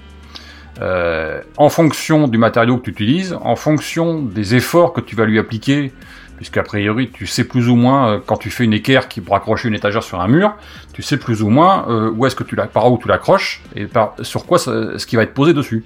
Donc tu connais les efforts a priori. Et en fonction de ça, certains logiciels, alors pour l'instant, beaucoup sont professionnels, quasiment tous. Euh, il y en a un, je vous donne la piste, euh, qui le fait euh, de façon très basique, qui s'appelle Fusion 360. Je sais Ah oui, de chez Autodesk. Ça Voilà, il y a pas, une tiens. des fonctions de ce logiciel euh, qui permet de faire un petit peu d'optimisation topologique. Mais c'est encore les balbutiements. Mais ça, ça permet d'optimiser en termes de solidité une pièce 3D. Euh, c'est quelque chose qui serait, qui est très intéressant en termes de d'évolution dans le temps, et justement pour que Monsieur, Madame, tout le monde puisse faire une pièce en- dans laquelle ils auront confiance après derrière. Oui, parce que c'est une belle chose d'imprimer une équerre euh, pour poser son étagère, mais si elle casse au moindre euh, livre que tu mets dessus, il y a aucun intérêt. C'est ça, tout à fait. Mais bon, en tout cas, on peut quand même voir que c'est euh, c'est fascinant de voir à quel point ça peut dépanner le quotidien pour un rien en fait. Une petite pièce, ça peut te, te vraiment te dépanner le quotidien. Oui, et puis alors, pour en revenir à ce que vous disiez tout à l'heure, sur l'évolution et le, le fait que le public va y adhérer ou pas un de ces jours, rappelez-vous, alors peut-être que vous, certains d'entre vous sont peut-être trop jeunes, mais peut-être que moi et Kenton, on est assez vieux, peut-être. Oui. Euh, il y a quelques dizaines d'années, dans les années 60 ou 70, est-ce que vous voyez beaucoup de, de demoiselles, de, de- de femmes faire du bricolage dans les ateliers? Non. à l'époque déjà, on vous disait ça ne sera jamais pour les femmes. Jamais une femme ne prendra une perceuse pour aller faire un trou dans un mur. C'était le, boulot des, des- de, de monsieur, de monsieur, pas de madame. Aujourd'hui, je suis désolé, et moi j'en suis un certain nombre sur YouTube, il y a des femmes qui sont plus douées que les mecs en, en bricolage. Mais Et bien sûr, Elles sont bien meilleures. Euh, Dont qui une qui prouve- m'épate beaucoup sur euh, l'impression 3D, c'est Heliox, je crois qu'elle s'appelle. Oui, alors elle, oui, mais alors elle, elle a plein de petites. Voilà, c'est bon, c'est toujours, ex- c'est toujours excellent et c'est toujours très agréable à, à écouter en plus. Ah, le coup d'imprimer un Voilà. t-shirt, euh, ça c'était génial quoi. Enfin, d'imprimer Ouais. sur un t-shirt, pardon, euh, c'était. Ouais, ça marchait pas entre parenthèses. hein. Ça tient pas dans le temps, mais à part Ouais, ça. mais c'est eh, c'est une première, c'est une première mais tentative. elle, hein. mais elle teste, mais elle teste. Euh, juste, je voudrais préciser un truc. Euh, Seven dit PLA stick pour dire plastique. Le PLA, ce n'est pas du plastique. C'est vraiment pas du plastique. C'est l'amidon de maïs. C'est encore un composé différent. hein. Ouais, c'est ce qui en fait d'ailleurs euh, L'ABS, son inconvénient. Mm. C'est d'ailleurs ce qui en fait un petit peu son inconvénient, c'est que à une certaine euh, quantité, à une certaine dose, il devient euh, soluble dans, dans l'eau. Ah bon? Non, Il- pas, non, il- pas après traitement. Le PLA, ah si si. Ouais, mais c'est écologique quand même. Le euh. PLA brut se dissout, se dissout dans, tu le laisses par terre dans ton jardin, euh, etc. Oui, dans, brut. Dans, dans quelques mois, tu l'auras plus. Ah bah, si tu le peins, si tu le traites avant, après derrière, Non, c'est non, je normal, parlais oui. avant, avant le, la fonte. hein. Je sais qu'avant la fonte, il est très très euh, euh, comment craintif de la flotte, l'humidité et tout ça, mais qu'après après c'est quand même autre chose quoi. Si, si, après aussi. Ça craint la chaleur, mais ça, ça reste bien dans le temps quand même. hein. Bah, c'est Bah, c'est curieux parce que justement le, le, le, le mec de la société que j'interviewais disait qu'il avait euh, lui il s'était dessiné un système pour son pour son, son petit lac de jardin là, un petit étang là, je sais pas comment t'appelles ça, une mare, euh, un système de pompe où il y avait euh, je sais plus quoi un distributeur et il avait fait ça en, en PLA et qu'apparemment ça fait quand même euh, bien un an ou deux que ça tenait en place donc euh, Ah, mais on est d'accord que ça, ça tient, ça tient un certain, un certain temps. Moi, j'ai des pièces dehors en, en PLA qui tiennent le, qui tiennent le choc. Il n'y a pas de problème. Il y a juste que si tu cherches euh, sur la longueur, tu tiendras pas aussi longtemps que de l'ABS, par exemple. Ah oui, bah c'est pour ça qu'il y a plusieurs types aussi dispo. euh, voilà. hein. Voilà. Bah, c'est pour ça qu'on parle que le PLA est biodégradable. Oui, Dans le ça c'est le où il point tiendra positif. pas, ouais. euh, Mm. Mais par contre, le PLA, euh, même s'il est d'origine végétale, ça reste une matière plastique. Ah oui, carrément. Oui, oui, c'est du, pla- c'est du plastique. Donc ouais. c'est c'est du plastique. Hein. D'accord. C'est alors, même un c'est le, thermoplastique. c'est le terme biodégradable qui m'a enlevé le, le mot plastique de la tête en fait. Et bah pourtant, c'est un, un plastique qui est biodégradable et qui en plus est euh, bah, d'origine naturelle. D'accord, bah retenons plutôt de biodégradable et, euh, et d'origine naturelle, parce que du coup, si tu mets cette pièce à la poubelle, t'auras peut-être un peu moins de, de mal au cœur que de mettre un vrai bout de plastique euh, qui va rester des centaines de millions d'années dans la nature. Bon, et il a l'avantage aussi, pardon, il a l'avantage aussi quand tu l'imprimes de ne pas dégager de vapeur nocive aussi. Oui, c'est vrai que ça sent rien du tout. Contrairement à certains autres plastiques, euh, quasiment même tous les autres plastiques, qui dégagent eux des matières nocives, des, des vapeurs no- euh, no- nocives voire toxiques, et qui demandent à avoir des imprimantes encaissonnées pour en revenir à- aux options d'imprimantes, euh, encaissonnées avec ventilation, avec maintien de chaleur, etc., etc. Enfin, le PLA, ça sent même pas le popcorn. c'est vrai que c'est dommage, quoi. Je déjà- te sens tout triste, Pat. Oui. Ce serait drôle, mais bon, vu qu'on l'utilise dans les salles de classe, je peux te dire que ça mettrait la bonne ambiance. mais là, on voit du, on voit, on va parler un petit peu de, de, comment, de la réputation de l'impression 3D, surtout au niveau du gouvernement qui a, euh, enfin plutôt pour l'éducation nationale, qui a euh, subventionné tout le Grand Est euh, pour équiper tous les collèges euh, d'imprimantes 3D. Qu'est-ce que vous en pensez de ça, de mettre ça dans les, dans les doigts des collégiens? Ah, pour moi, c'est la même chose. C'est très bien que c'est une très bonne idée. C'est aussi bien que d'apprendre à programmer. Ouais, ça. sauf qu'en ayant vu un petit peu le à quel niveau ils développent, je peux t'assurer que c'est c'est pas folichon. Hein, c'est mais- C'est toujours un premier pas. oui, c'est un premier pas. C'est euh, leur dire que ça existe quoi. Non, mais c'est bien de leur montrer, c'est c'est ce que tu disais tout à l'heure, Kenton. C'est-à-dire qu'une fois que tu as montré à quelqu'un à quoi sert l'impression 3D, souvent il y a un petit déclic qui dit Ah, tiens, est-ce que je faisais, je ferais pas la même chose moi? Est-ce que je m'en achèterais pas une aussi? Oui, effectivement, c'est une façon de voir le truc, ouais. Bon, en tout cas, on a, vu qu'il y a quand même quelques, collégiens qui sont super fascinés, qui ont d'eux-mêmes pris euh, SketchUp en main, qui euh, eux-mêmes ont la volonté d'en, commander une pour Noël, ça c'est assez drôle d'ailleurs. Euh, je trouve ça quand même assez sympa de, voir que la jeune génération qui a une réputation d'être plutôt le nez dans le téléphone et pas plus que ça, ou encore dans les jeux vidéo, euh, c'est curieux de voir quand même qu'il y en a certains qui sont ouverts et se disent bah tiens ça peut être la technologie de demain quoi. Il en faut pour tous. Hein. Il y a pour tout le monde. Il y en a qui ont le nez dans les jeux vidéo. Il y en a qui ont le nez euh, sur Internet en continu. Il y en a qui sont des vidéastes en puissance. Il y en a qui font des podcasts. Et il y en a qui font des bidouilles avec de l'impression 3D. Et il y en a qui font des robots. Il y en a qui font des robots. Effectivement. On a, tiens, c'est très drôle, on a, on a Scofred. Je vais l'appeler comme ça, je suis désolé. On a l'ancien collimateur de Café Clutch dans le live, euh, qui est euh, William, en fait, euh, sous Will Bookin, et qui dit, à l'école, c'est assez gadget, non? Pour l'interrogation. Histoire de montrer que l'établissement est dans la vibe, que de la communication. Alors non, pas du tout, parce que c'est tout le Grand Est qui a été, qui a été subventionné, donc euh, à la limite, tu peux dire que c'est tout le Grand qui est dans la vibe. Non, non, c'est vraiment, euh, c'est vraiment destiné à tous les collèges, donc c'est pas pour mettre euh, certains en avant et d'autres non. Gadget, alors quand tu dis gadget, on va dire que l'approche est un petit peu particulière dans le sens où, vu les heures euh, et l'agencement des heures des collégiens en techno, il n'est pas évident de leur dire bah tiens mettez-vous sur SketchUp, faites-moi une pièce, parce que ça nécessite un apprentissage, surtout à leur âge qui est plus compliqué que on va dire pour nous. Euh, donc euh, on va leur apporter déjà des pièces fabriquées à faire eux-mêmes, mais il va y avoir quand même une explication de ce que c'est, euh, comment ça marche, quelles sont les contraintes, les avantages, les inconvénients. Et donc on revient un petit peu à ce que je sais plus qui disait d'entre nous, disait bah c'est bien au moins on leur met dans la tête et ils savent que ça existe et donc euh, ils vont peut-être pouvoir commencer avec ça plus tard quoi. Pour exemple, nous, ce qui a été conçu, c'est euh, des lampes de mineur, hein, qui est très euh, la lampe de mineur qui est un symbole dans le Grand Est euh, et euh, dans lequel euh, des clés USB mini, des toutes petites là, sont intégrées dedans. Donc ils ont tous euh, à la fin de l'année, ils repartent avec leur petit truc. Et je sens déjà certains rigoler, mais n'oubliez pas que nous on partait avec des petits haut-parleurs qui marchaient trois mois et qui fonctionnaient plus après. Hein. Euh, Donc euh, on n'était pas euh, mieux lotis ou moins bien lotis quoi. Tu parles des cours de MT, c'est ça? Alors moi j'ai pas connu ça, je suis pas aussi vieux euh, Voire à ce pire, point-là. voire mais- pire avec, voire pire avec des, avec des trucs en, en ouais, merde, des trucs en argile cuits au four, hein, le cendrier oui, ou le machin avant. Donc, euh, Dans moi, à mon époque, on pliait du plastique avec une plieuse à plastique. Ça schlinguait. Je suis sûr que maintenant, on te dirait, bah non, est- c'est nocif pour les poumons, c'est nocif pour le crâne, c'est nocif pour tout ce que tu veux. Mais ne t'empêche qu'on faisait ça à l'époque. Alors que Moi maintenant, aussi. ils impriment directement. Bon. Façon de voir le truc, hein, en quelque sorte. Mais je pense que c'est une bonne chose quand même. Je pense pas que ce soit de la communication. Je pense que c'est de la sensibilisation à, à une technologie qui, euh, qui est plutôt, euh, on va dire, euh, méconnue pour l'instant, quoi. Ouais, complètement d'accord.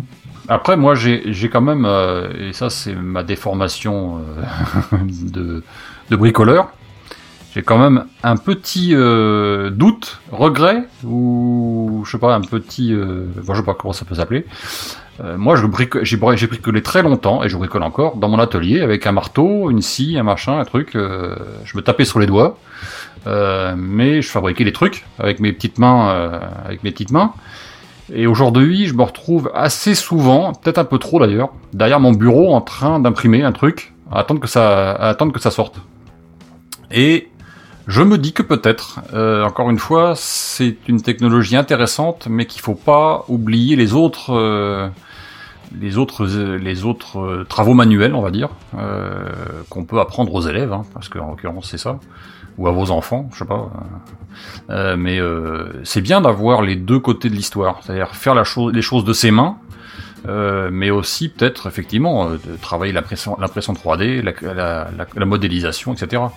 C'est Enfin, pas je- deux choses incompatibles. Je veux pas te faire peur, mais maintenant, euh, hormis l'impression 3D, en collège, euh, ils ont plus le droit de souder, ils ont plus le droit de découper des pièces, ils ont plus le droit de, enfin, il y a plus rien qui est autorisé, c'est trop dangereux. Ils ont tous peur que les gamins se blessent, que ci que ça. Donc, euh, de toute façon, au niveau manutention, ils font plus grand chose. Ils assemblent des pièces qui sont déjà livrées, certes à monter, mais qui sont déjà toutes finies. Il y a pratiquement plus de, plus rien à faire dessus. Donc, T'imagines que moi, à mon époque, je suis pas, je suis pas si vieux que ça quand même, hein, mais non, À mon non, époque, on fabriquait- 70, on c'est fabri- pas encore tout à fait vieux. Tu peux y on aller. fabriquait, on fabriquait des, on fabriquait des scies, des scies à l'ancienne, tu sais, la Ah scie en H, là, tu sais, le, Ouais. le- la, la scie de, de, de, de, de charpentier. Ouais, ouais, je vois. ouais. Euh, Donc, euh, on fabriquait les, le, le truc en, en globalité.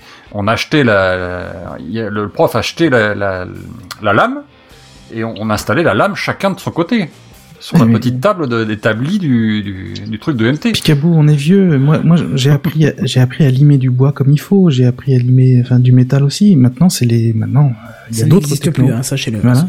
Clairement, c'est totalement trop dangereux, hein, c'est clair et net. Hein.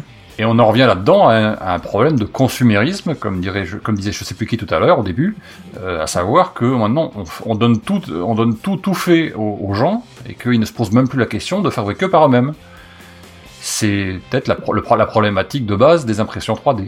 Allez, Picabou, Bah par moi, la je trouve force que des c'est une- choses, on va, on va y revenir à ça. Bah oui, justement, je trouve que l'impression 3D, c'est une façon d'y revenir. euh. On est d'accord, mais il faut, il faut, il faut le réinjecter dans le, dans l'ADN des gens. Nos ressources sont limitées. Ouais, Mais- je suis pas sûr que l'impression 3D, ça règle le problème, mais... euh, Je pense que, je pense que quand les gens auront compris aussi que l'impression 3D, c'est effectivement dépenser 2, 3, 400, 500 euros dans une machine, mais que derrière, ils font des économies à chaque fois qu'ils l'utilisent, Dans ce cas-là, on, on parle plus de dépenser, mais on parle d'investissement. hein. c'est ça. C'est ça. On est d'accord. Bon, et ça fait quand même une heure et demie que qu'on discute de tout ça. Euh, je voudrais quand même vous poser une petite question. Euh, donc ça fait... Alors juste, on va faire le tour avant la question. Depuis combien d'années utilisez-vous l'impression 3D Je parle pas au niveau euh, professionnel, mais pour vous. Mike. Euh, oula. Euh, 2013, donc ça fait 5 ans. Ouais, Pat. Hmm, on va dire 2-3 ans. D'accord, Picaboo. Euh, trois ans à peu près. D'accord, donc vous, on- vous avez quand même un petit peu de vécu, vous avez quand même imprimé bonne flopée de pièces. Euh, D'où ma question. Euh, quelle est la pièce qui aujourd'hui vous a rendu le plus de service ou qui vous est le plus utile ou encore une troisième forme de question qui voudrait euh, appeler la même chose. Si cette pièce venait à disparaître, cassée, vous la perdez, machin, vous la réimprimeriez tout de suite parce que c'est vraiment euh, super utile pour vous. Question piège. Aucune pour moi. Je m'en sers pas comme ça. Moi, pour parler, en fait, euh, je dirais euh, dans mes toutes premières imprimantes, euh, en fait, je venais de me lancer en tant qu'auto-entrepreneur. Et euh, ce qui s'est passé, c'est que j'avais un client euh, qui faisait des imprimantes sur textile. Donc je lui faisais euh, une carte électronique, euh, etc., etc. Et quand j'ai jeté un œil dans l'ensemble de sa machine, euh, j'ai vu en fait qu'il avait un gros pavé en métal euh, qui était usiné dans de la, en, enfin, dans de l'alu. C'était vraiment une pièce euh, massif, euh, massive euh, pour tenir en fait des axes pour des, des poulies, etc. Et en, en- enfin, je lui ai posé quelques questions sur cette pièce et il m'a dit tout simplement que en fait, bah, il cherchait comment la modifier parce qu'il trouvait ça très chiant euh, en termes de montage et puis ça lui coûtait très cher. Alors j'ai pris euh, sur moi de modéliser la pièce directement euh, pour l'imprimer en 3D et je l'ai découpé en deux pour faciliter le montage. Et euh, donc je suis revenu euh, bah, euh, quelques jours après, deux jours après, avec ma pièce imprimée en 3D. et je lui ai donné la pièce et euh, bah, il a tout simplement euh, kiffé euh, au point que donc euh, lui c'était pour des petites séries, hein, il faisait euh, pas plus de, de 10 machines par mois. Et euh, ce qui s'est passé, c'est qu'au début, je lui fournissais les, les, les pièces euh, à euh, même pas euh, le dixième du prix de, de ce qu'il payait avant pour euh, pour la pièce. Bon ça, je le savais pas, il me l'a dit qu'après. Et donc déjà gros gain de temps pour lui parce que du coup en termes de montage c'était plus rapide. Gros gain de prix parce que bah, je lui faisais la pièce pas très chère. Et au final, bah, une chose en emmenant une autre, il a commencé par virer différentes pièces de ces machines qui étaient en métal et les mettre en plastique. Et euh, en fin de compte, il m'a directement acheté mon imprimante 3D. Parce oui, qu'elle était déjà bien réglée avec euh, les fichiers, etc. Et donc du coup, bah, je lui ai euh, vendu mon imprimante 3D euh, avec euh, l'ensemble des fichiers et ainsi de suite. Génial. Picaboo? Donc euh, alors c'est question piège parce que j'en ai tellement imprimé de choses que alors je vais faire un choix de deux. Je vais, je vais te donner deux Oui, exemples. même si c'est plusieurs, hein, c'est pas... Euh, euh, j'ai des disques durs euh, que je stocke euh, quelque part sur mon bureau, enfin dans un coin de mon bureau, qui sont des disques durs de sauvegarde. Et il y a quelques années, j'avais acheté, euh, j'avais trouvé sur, un- sur internet des boîtiers pour ranger ces disques durs. Et puis depuis, j'ai pas, j'ai pas retrouvé le site en question. Ils les font plus. Enfin bon, peu importe. Qui fait qu'un jour, j'ai pris le, j'ai pris le, mon petit pied à coulisses. J'ai mesuré les boîtiers en question et je me suis fabriqué un modèle de, un modèle de boîtier pour disque dur. Ce qui fait que maintenant, quand j'ai besoin d'un boîtier pour disque dur, je réimprime un boîtier pour disque dur. Voilà, pour ranger mon truc. Deuxième exemple, c'est que il reste- il y a quelques mois, j'ai récupéré vers un Kickstarter une balise GPS, euh, qui en fait est maintenant la balise GPS qui me permet de surveiller mon vélo. Et ben j'ai imprimé un petit boîtier qui est fixé au cadre de mon vélo euh, et qui me permet de euh, d'utiliser ce- cette balise GPS euh, fixé définitivement à mon, à mon vélo. Et euh, effectivement, si ça, ça, ça disparaissait, si le truc cassait ou autre, je, euh, du jour au lendemain, j'imprimerai le truc pour la remettre en place. C'est clair. Mais c'est le genre de trucs qui sont euh, indispensables, quoi, au Et final. qui n'existe pas sans l'impression 3D. Et c'est quelque chose qui n'existe pas là, en plus. Effectivement. Euh... Si, ça existe. il, y a des, il y a des systèmes euh, de GPS qui se mettent par exemple dans les guidons des vélos ou genre de choses euh, oui, pour être bien masqués. et payant. par- C'est-à-dire que non, Ah, la, la particularité du comme tout. la particularité du boîtier GPS en question, c'est que son utilisation est gratuite. Alors je vais pas te faire la, litanie sur le truc parce qu'en plus euh, la société qui l'a développé est en est en ma- mal en point, mais en gros euh, le, le truc en question est gratuit, t'as un nombre de points par mois, etc. Donc ça me coûte pas un sou. Voilà, j'ai acheté le truc 60 euros, je crois, sur Kickstarter à l'époque, et là aujourd'hui ça me coûte plus un sou. Et par contre je surveille mon vélo euh, minute par minute. Mais écoutez, parfait. Donc, Pat, euh, pardon, toi, aucun. hein. Ben, euh, oui, parce que je, je suis au risque de décevoir euh, des gens. Euh, Bah je non, suis non, clairement dans cette avis. euh, société de, de, de consumérisme total. Et euh, je, je pense pas, moi, à imprimer.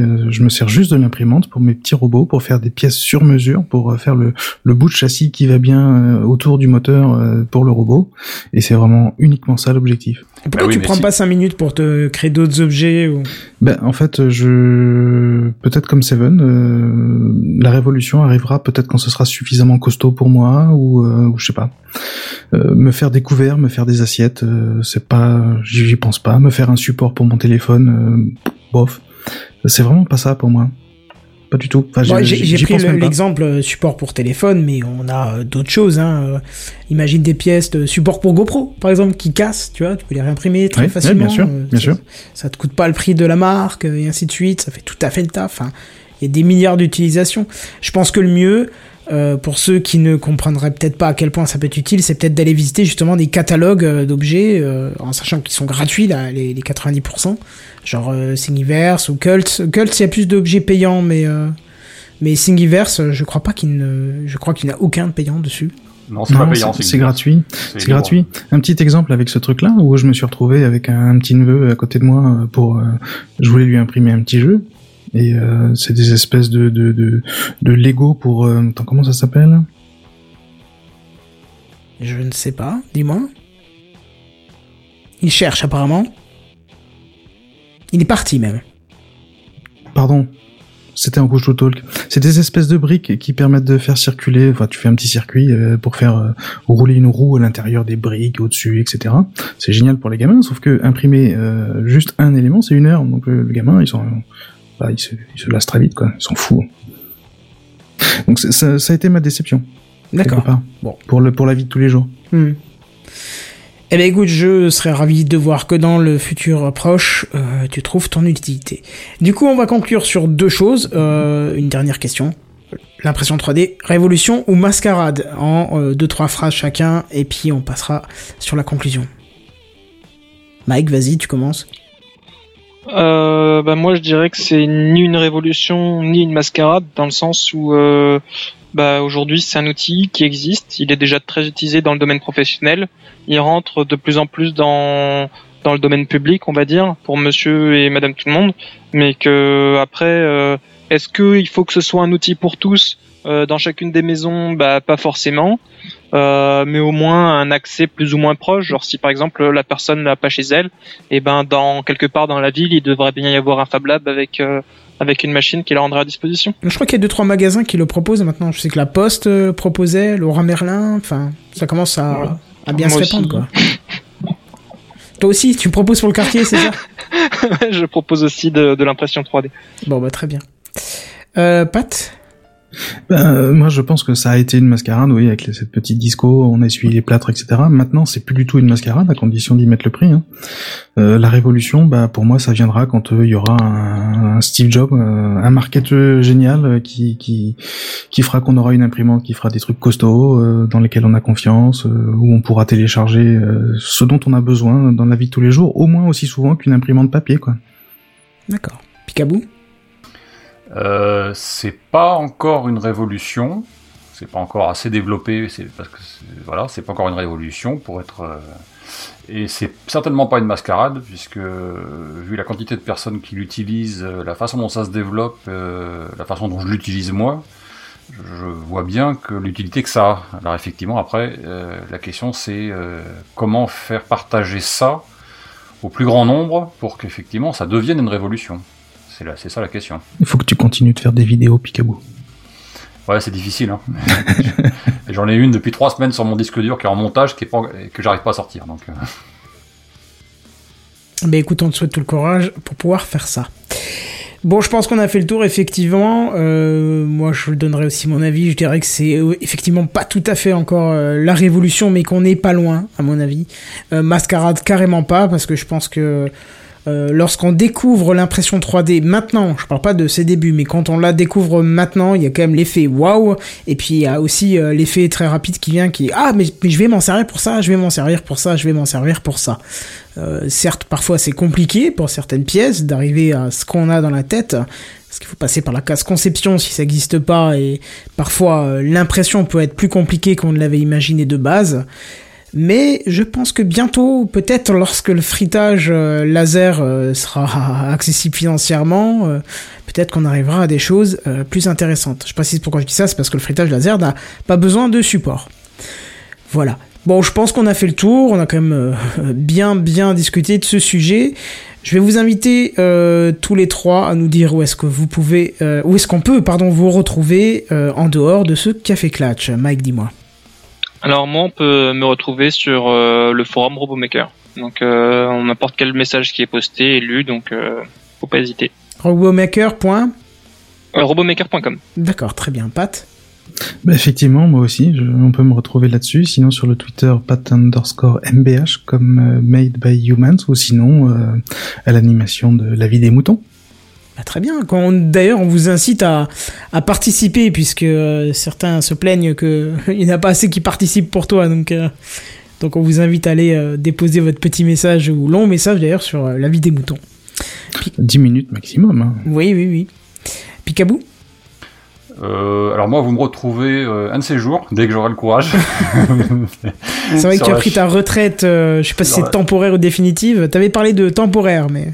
Non, j'ai pris ma retraite de, du, du podcast. euh, j'ai passé la main euh, pour euh, à, à Pat qui a pris euh, avec élégance la, la relève pour la vie des moutons. Merci. Euh, mais euh, non, après, je, je suis toujours plus ou moins dans les dans les rouages de, de la vidéo sur YouTube. Euh, vous cherchez Bricolo et Mulot sur YouTube, vous allez tomber sur la chaîne qui, est en panne depuis 3 à 4 mois. Euh, et puis, euh, sinon, sur, Twitter, vous allez me trouver sous le nom de Picaboo ou de Bricolo et Mulot. Les deux comptes sont, de, votre serviteur. Voilà. Bah très bien. Euh, moi je voulais vérifier un lien avant de vous balancer le, le truc de conclusion. C'était, je crois, j'avais mis. Alors, tac, tac, je vérifie en même temps, ça fait pas très pro, hein. Mais histoire de pas vous dire de conneries, Et pour meubler Kenton, on te retrouve où, toi? Eh ben moi déjà tu peux me retrouver tout simplement sur euh, kenton.fr. Comme ça, il y a tout en, en un endroit. Euh, comme ça, vous hésitez pas.